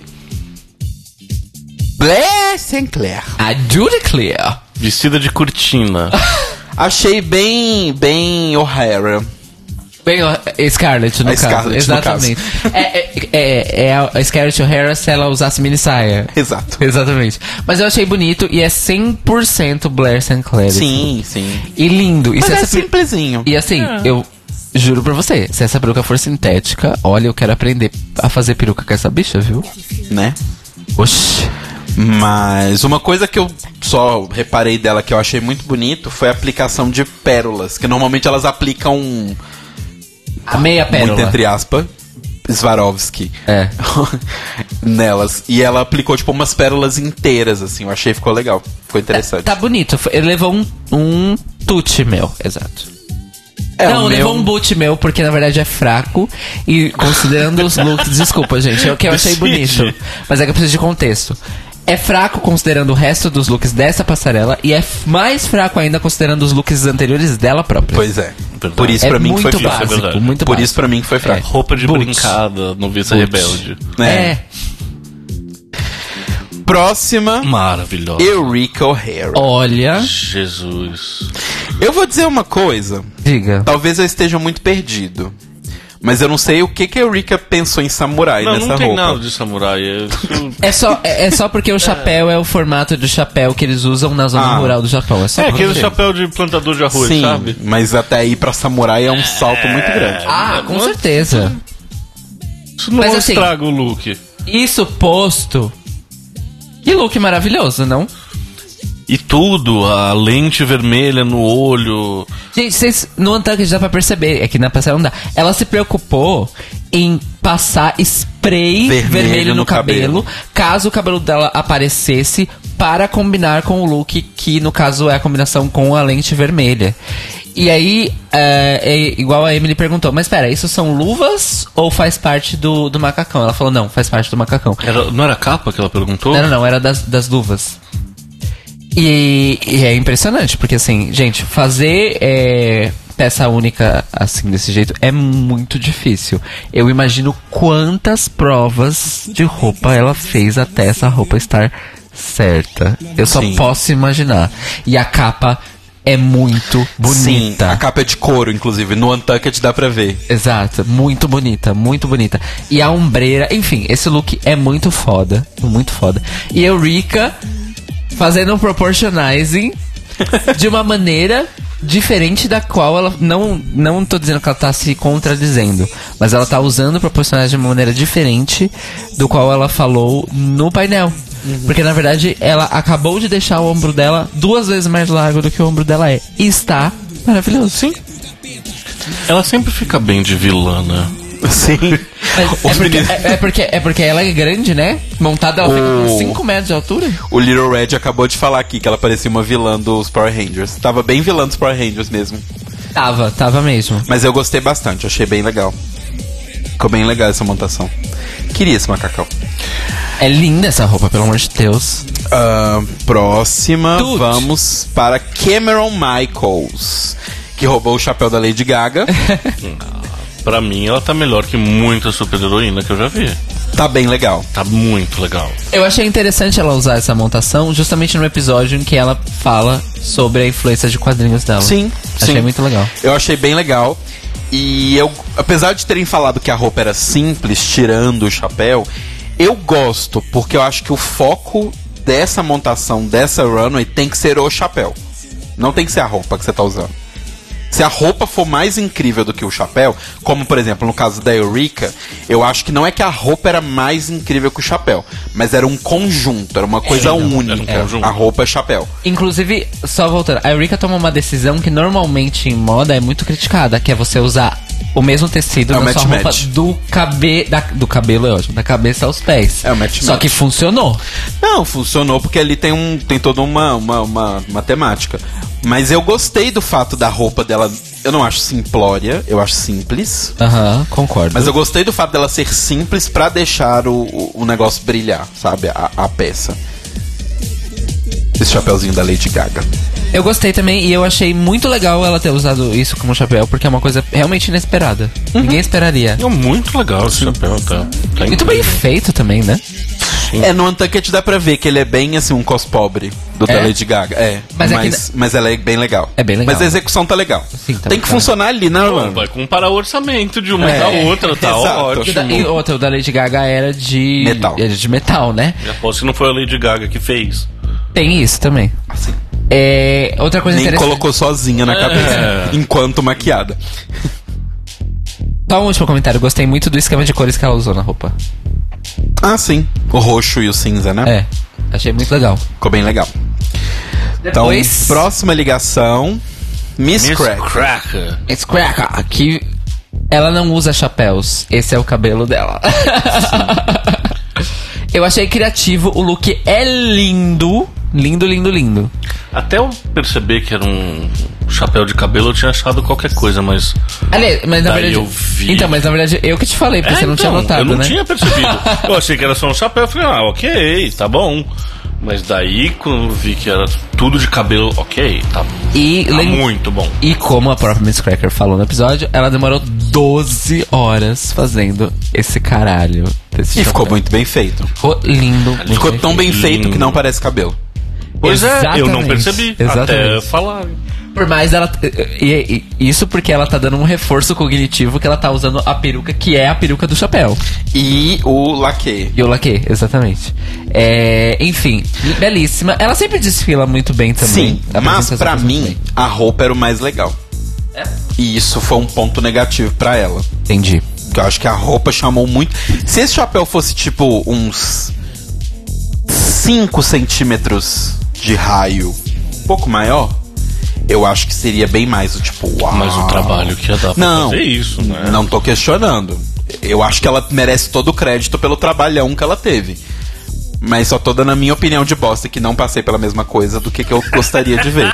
Não, então, eu concordo com você. Um chapéu maior seria realmente mais impactante, assim. Mas tá bonito o look. Eu dei um tute. Tá realmente bonito. Sim. Então, próxima ligação: Monet Exchange. Ex- eh, Monet Exchange que tá pronta pra participar do concurso de chapéus de Todo Mundo Odeia o Chris, que a Rochelle participou. tá prontíssima. Que é o concurso da igreja. Então, eu gosto, Eu gosto. mas tem um problema pra mim, que é o mesmo problema do Del Rica. O Se você olha esse look, desaparece. tipo assim, você tá olhando ela passando, você fala que o tema é chapéu? Não é. Não. O tema é cubismo. O tema é, sei lá, Pollock, o tema é várias coisas, mas não necessariamente o chapéu. Tava bem? Tava bem. Tava bonita. Mas. Eu adorei o tecido. Tenho que dizer que eu gostei. Adoraria ter uma roupa desse O tecido. tecido é lindo, mas eu falo assim, o chapéu some. Um pouco, um pouco. O chapéu não tá destacado. O Eduardo Faria resumiu o look da Monet. Mondrian vai à igreja. Sim. Mondrian Talvez só tem mais cores que o Mondrian, mas Exato, é bem isso. Exatamente, arrasou, Eduardo. Tute pra você, viu? E ah, Eu gostei, tá foi lindo. legal, foi Tá legal, linda. mas ok. Assim, pra mim tá ok. Não tá nada demais. Monique, que fez Monique. a roupinha na última hora. E que pra uma roupa feita na última hora tá Pois é, muito pra bom. feito na última hora tá e eu bom, preciso claro. dizer que eu gostei especialmente do chapéu dela, porque ela foi a única que usou plástico. É, um, é, é um fascinator de plástico. É um chapéu. É, É um, um chapéu. fascinator. É um Só que aí que fascinator. tá. Questionamentos. Cairo Braga pode até me corrigir se eu estiver enganado. Mas é, o conceito hat em inglês, ele é muito mais do que só chapéu. Ele é basicamente qualquer coisa que vá da sua sobrancelha pra cima. Então uma tiara pode ser entendida como um hat, uma coroa é um hat, tudo que vai em cima é um hat. Exato. É, existe um outro termo que aí é pra coisas mais realmente fora da caixinha, que se usa na cabeça em moda conceitual, que eles falam que é o headpiece, que é a peça de cabeça. Mas aí são coisas. Normalmente se usa headpiece pra coisas muito fora, assim. Tipo, objetos criados. Tipo o da. Asia, por exemplo, ele é um headpiece. headpiece. É um headpiece. Exata, exatamente, arrasou.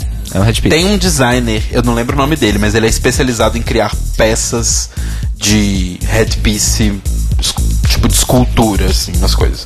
O daí já tem bem cara de ser uma coisa feita por ele, assim. Imagino que não, porque deve ter sido muito caro, mas... Mas então, a roupa da Monet. Monique. Monique. Eu acho que a fenda tá alta demais. E aí tem aqueles problemas quando ela dá uma parada e aí dá pra ver a roupa de baixo e tal. Mas questões que ela fez no negócio de última hora. A roupa não deveria brilhar anyway. O chapéu que estamos chamando a atenção. Eu gostei do chapéu, eu só acho que a tiara que ela colocou podia ser uma coisa menos chamativa pra ficar mais essa ilusão de que a flor de plástico tá presa É, na cabeça dela. a, a, tira, a tira da tiara tá muito grossa, né? É, não é nem Tem- só grossa, ela de poderia ser grossa, mas ela não precisava ser brilhante. Se ela fosse uma coisa discreta, daria a entender que, tipo, a flor de plástico tá saindo da cabeça dela. Ficaria uma coisa mais impressionante. É, mas se não ela fez isso. luz ia sumir mais Então, fácil, é o né? que eu digo. No, o, pra um look feito em uma hora, porque a Cracker, a Cracker fala isso, né? Um look feito em uma hora tá Sim. muito bom. Tá ótimo. Tá muito bom. Mas, Mas e tá devo falou, dizer ela que começa com desvantagem. ela tem sorte de estar safe, porque ela seria bem Claro. alongada por esse look. Ah, Opa. desculpa. Tirando os looks, pensando nos painéis, nas, nas palestras que elas, da- que elas deram, eu achei a participação individual da Monet a melhor de todas. Da no, Monique. epi- da Monique. No episódio. Melhor que a Rika, inclusive? Muito melhor. Eu Bom, também muito gostei melhor. muito dela no Eu painel. fiz, um, eu fiz, já que vocês voltaram nesse assunto, eu fiz uma anotação que é assim: eu quero que a Monique seja a MC barra apresentadora barra, barra, Mas é, ela apresentando, tutorial ela da minha dominou o grupo vida. inteiro. Da minha, não, não é só dominou, ela foi uma apresentadora ótima. Foi. Alguém fala isso no Untucked, que gostaria de ver ela sendo MC em algum lugar, porque ela foi muito boa. Nossa, ela foi Não, boa. foi no. Foi no. No programa que a Raja faz sobre os episódios. É o Pit Stop. Pit Stop.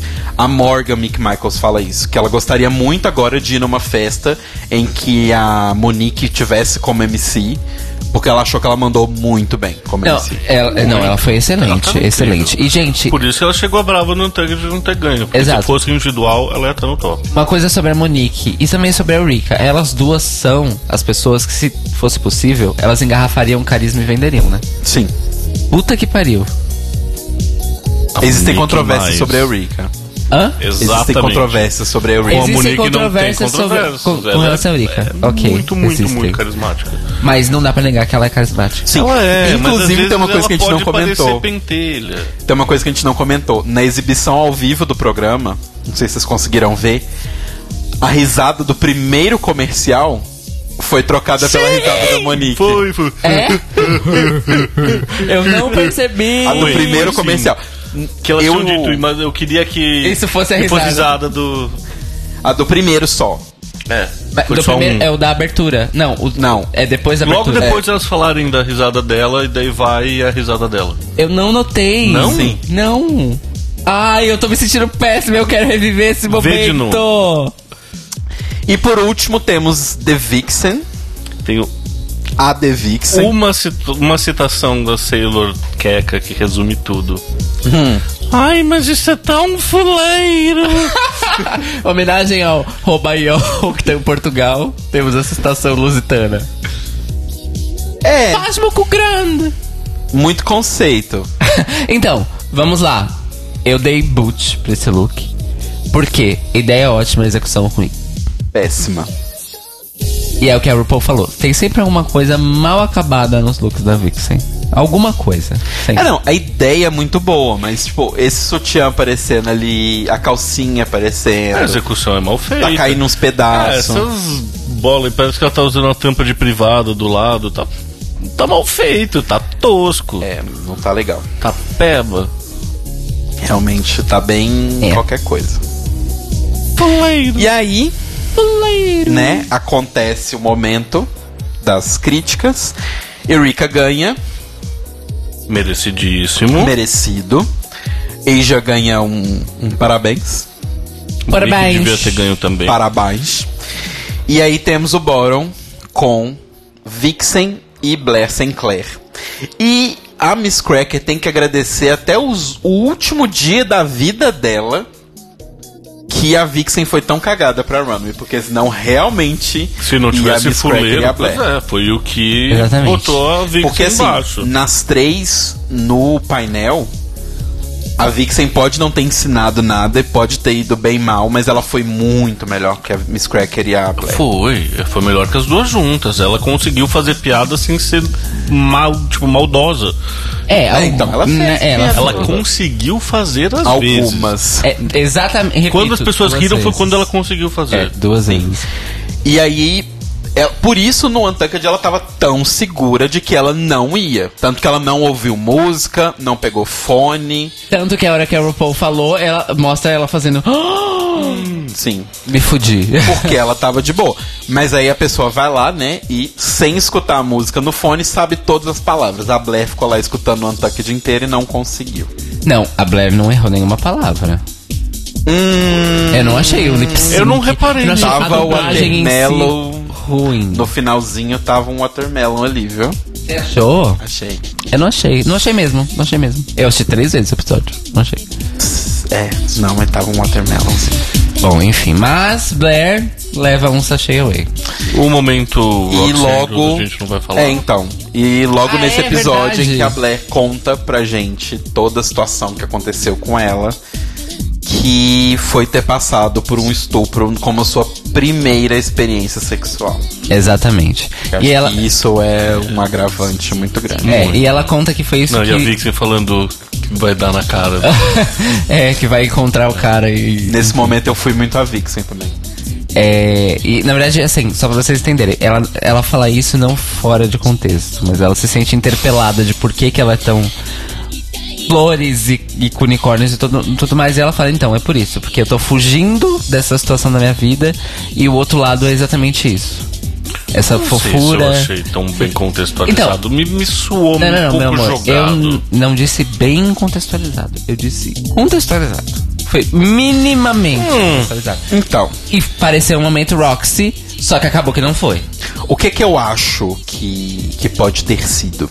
Pode ter sido vários comentários que os jurados fizeram sobre o fato de que ela tava muito fofinha, ou que a roupa não era nada demais, que a roupa era muito simples e muito delicada. Porque no painel ela foi engolida pelas outras duas. Exato. E aí, às vezes, ela pode ter trazido. a- pode ter trazido à tona essa, essa questão por conta disso. É, eu não. Não sei muito bem o que dizer pra ela. Porque eu acho que é uma situação horrível, completamente horrível. E no caso dela ainda tem esse agravante que foi a primeira experiência sexual da vida dela. E eu aplaudo ela muito até hoje se ela conseguiu fazer sexo algum dia de novo. Com prazer, com tranquilidade. Exato. E a gente espera que sim. E. E não sei, gente, assim, eu, eu realmente, assim, eu queria comentar sobre este assunto, mas eu não sei o que eu posso comentar pra não. Não sei, é que pra mim eu nem acho que cabe a nós ficar discutindo esse tipo de intimidades da vida dela. Mas eu acho muito impressionante ela falar isso publicamente em TV nacional. No Untucked ela fala que eu nunca tinha usado a palavra estupro até este momento e ela vai e se expõe de um jeito que não é qualquer pessoa que consegue fazer mesmo. Ela- claro, não- eu nem sei imaginar o que deve ter sido isso pra ela e do que ela ainda deve estar passando pra superar isso. Porque Eu es- também vamos lembrar, ela é muito jovem, não foi há tanto tempo assim isso. Pois é. É ela verdade. acabou de sair da escola. É, e tem outra coisa também. Eu espero que ela esteja fazendo terapia, porque isso, essa, esse tipo de experiência é anos e anos de terapia, gente. Sem terapia a pessoa ela não consegue viver direito com isso. Esperamos que Blair esteja bem, E fazendo assim, terapia. não vamos comentar muito sobre isso, como o Theo falou, não é porque a gente não dá devida importância a esse tema, mas porque meio que não tem nada que a gente possa dizer, E sabe? nenhum de nós passou por isso também. Tem isso. É... Daí, Blair vai embora. Falei alguma coisa errada? Não.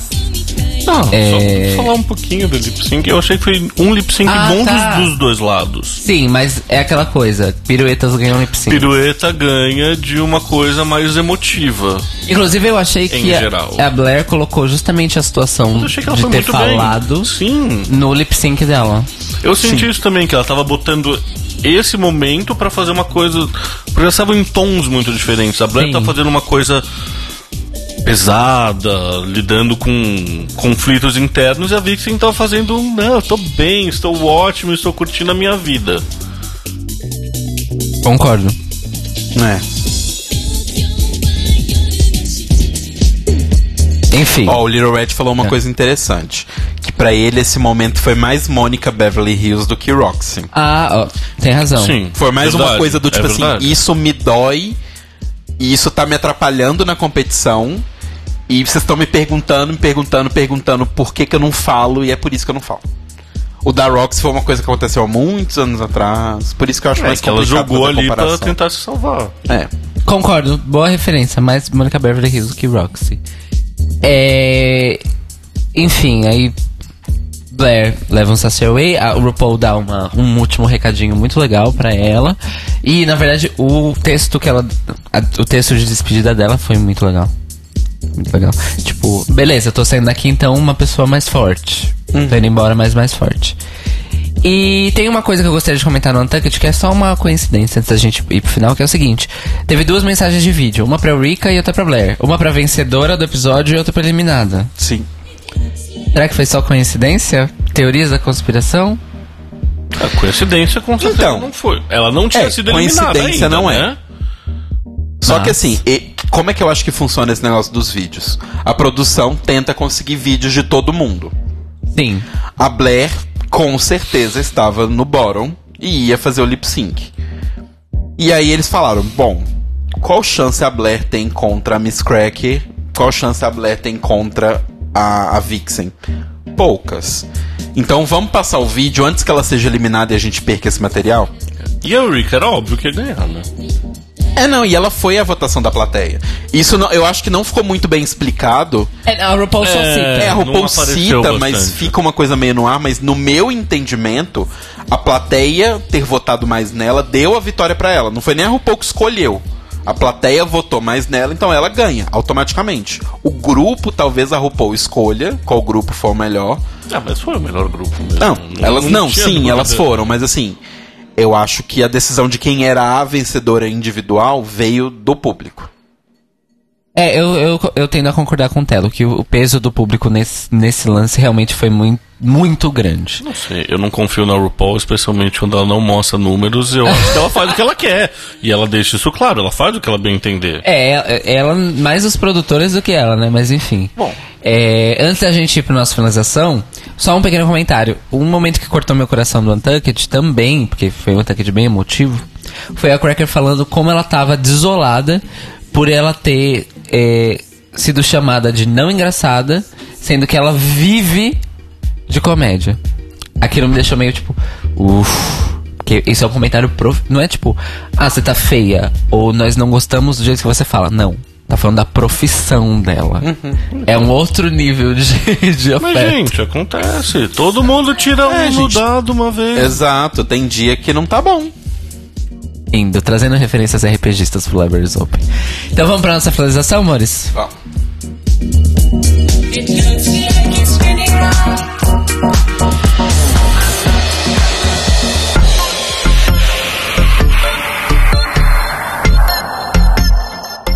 Pois bem, e assim ficamos. Blair Sashay away, Vixen continua lutando pra morrer outro dia, como se diz, né?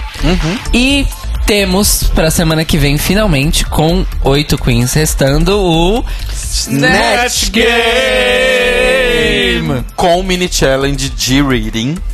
Ah, é verdade. Já saiu, inclusive, no, no site da, da VH1, o Sneak Peek, que é o primeiro bloco completo, né? Que é com este programa aqui que vos falo, The Libraries The Open. Libraries Open. A gente vai aparecer lá. E segundo informações do chat também, coisas. Eu não procurei muito, mas eu também não vi nada, nada me chegou a mim. Não sabemos a quem cada Queen vai fazer. Sabemos algumas. Algumas? Sabemos? Sabemos Diga pra gente, algumas. Telo Caetano. Sabemos que a Cameron Michaels vai fazer a China. Não é a Black China, é um- uma outra É a White China. China ou a White Chinese China? Ou, É, ou a Yellow, Yellow China. China. E a, e a Monique vai fazer a Maya Angelou. Uh, temos uma Mia segunda. Angelou. Uma segunda tentativa de Maya Angelou. Temos. Lembrando que Monique vai fazer essa Maya Angelou sem ter visto a Maya Angelou da Titi, porque foi uma temporada filmada depois da outra. Olha, É verdade. importante levar isso em consideração, hein? Importante. É, amores. Bom, eu. eu es- Esse é, Mr. M. é, amores. Bom, é isso então? É isso. Ó, temos aqui, só confirma. Não, na verdade, mentira. É a Monet Exchange que vai fazer a Maya Angelou. Ok. E a Cameron Michaels vai fazer a China. Se escreve C-H-Y-N-A. Quem é China? Vamos descobrir. Mas vai falando aí, vai falando seu Enquanto, enquanto o Telo faz a, a pesquisa aqui ao vivo, é, eu gostaria de agradecer a presença do meu querido namorado Theo Maluf para completar a nossa dinâmica de três aqui hoje. E faz aí o seu merchan. Você tem algum merchan, gatinho? Eu sou um ótimo namorado. Ah, é um bom merchan, gente. Lembrando que você tá aberto a propo propostas de namoro, é isso? Manda inbox, gente. A gente vai fazer um programa A Shot of Love. Tipo aquele que tinha da Tila Tequila. só qualquer. Um tiro de amor. Um tiro de amor com o Theo Maluf. E eu vou ser um dos jurados, obviamente. claro, tem que aprovar. Telo, sua pesquisa resultou no quê? Então, a China, ela é uma profissional wrestler. Ah, aquelas é- lu- lutadoras profissionais Luta daquele livre. WWE Aham. americano. E ela é uma atriz pornô e bodybuilder. ah, por isso que a Cameron vai fazer ela. Porque ela pode ser musculosa. Sim. O que é inteligente, ela vai usar o que ela tem. É, espero que ela seja engraçada. tá porque- bonita, É, mas alguém tá engraçada. Porque dela? se ela for ruim, ela vai embora. Sem Snatch Game. Calma. E a China Ela morreu em pode 2016, ir embora. inclusive. O, É, o Sérgio o postou. Sérgio acabou de mandar. Olha só. Aí o Little Red. Não confunda com a China, China ou Black China. Porque tem uma China com dois N's também. Enfim, né? Anfã, Anfã, Telo Caeto, seu merchan. meu merchan é telocaetano.com.br. É, vão lá conversar comigo. Eu estou procurando, gente, uma coisa muito legal, que é o seguinte. É, há uns tempos eu falei já isso com Cairo Braga, eu já falei com várias pessoas. Eu estou procurando pessoas, escritores e etc., independentes, que estejam escrevendo o seu primeiro livro, ou não precisa nem ser o primeiro, mas assim, estou focando mais em pessoas independentes que estão escrevendo seu primeiro livro e precisam de um projeto gráfico. E eu estou aqui, neste local, oferecendo um projeto gráfico meio que num sistema de eu quero muito fazer um livro, você precisa muito de um design gráfico pro seu livro, vamos fazer essa parceria juntos. É um escambo. É um escambo, basicamente. Um troca-troca. É uma coisa que eu quero fazer, então estamos aí. Então, se estiver alguém me ouvindo, vamos conversar. Olha, eu não perderia esta oportunidade de trabalhar com o Telo Caetano, hein? Ah, muito obrigado. É, meu merchan é de sempre, carobraga.com. Vão lá, vejam todos os meus trabalhos, escutem minhas músicas no Spotify, no Deezer, Apple Music e, e congêneres. Comprem minha música no Google Play, iTunes e congêneres. É, hum, amanhã tem podcast aos covos inéditos aqui na, na Rádio 100, eu editei. Ouçam porque tem hilário. Rádio 100. Na Rádio Sense. E na próxima terça-feira eu estarei em presença corporal no Aos Cubos. Obviamente eu vou falar isso segunda-feira que vem, mas já estejam, estejam avisados. Bom, acho que por enquanto é isso. Sempre lembrando, estamos aqui ao vivo toda segunda-feira às 21 horas na Rádio Sense em sensecast.org e na manhã seguinte você encontra nossos episódios no mixcloud.com/barra Podcast e nos melhores nas melhores lojas do ramo, ou seja, os agregadores de podcast, incluindo o agregador de podcast da Apple, ok? Então, é, buy the libraries open no iTunes, é de graça. Não custa nada, mas Não pode custa comprar nada, lá. Mas pode comprar lá. E mandem comentários, gente. Sem preguiça de feriado, hein? Pelo amor de Deus. Exato. Ok? Semana que vem o Telo vai ser o nosso host. Hoje semana que vem é o Telo o nosso host. E o convidado, bom, enfim, o convidado ele tá fazendo os seus contratos. Convidado é segredo. É segredo. E voltamos semana que vem. Obrigado a todos vocês por terem prestigiado a gente hoje. E um beijo para Rodrigo, que merece. Beijo para Rodrigo, que está na Europa. Tá na Beijo. Europa. E Volte vol- em segurança. E até semana que vem. Boa noite, Mores. Continue Beijo. Beijo. Beijo.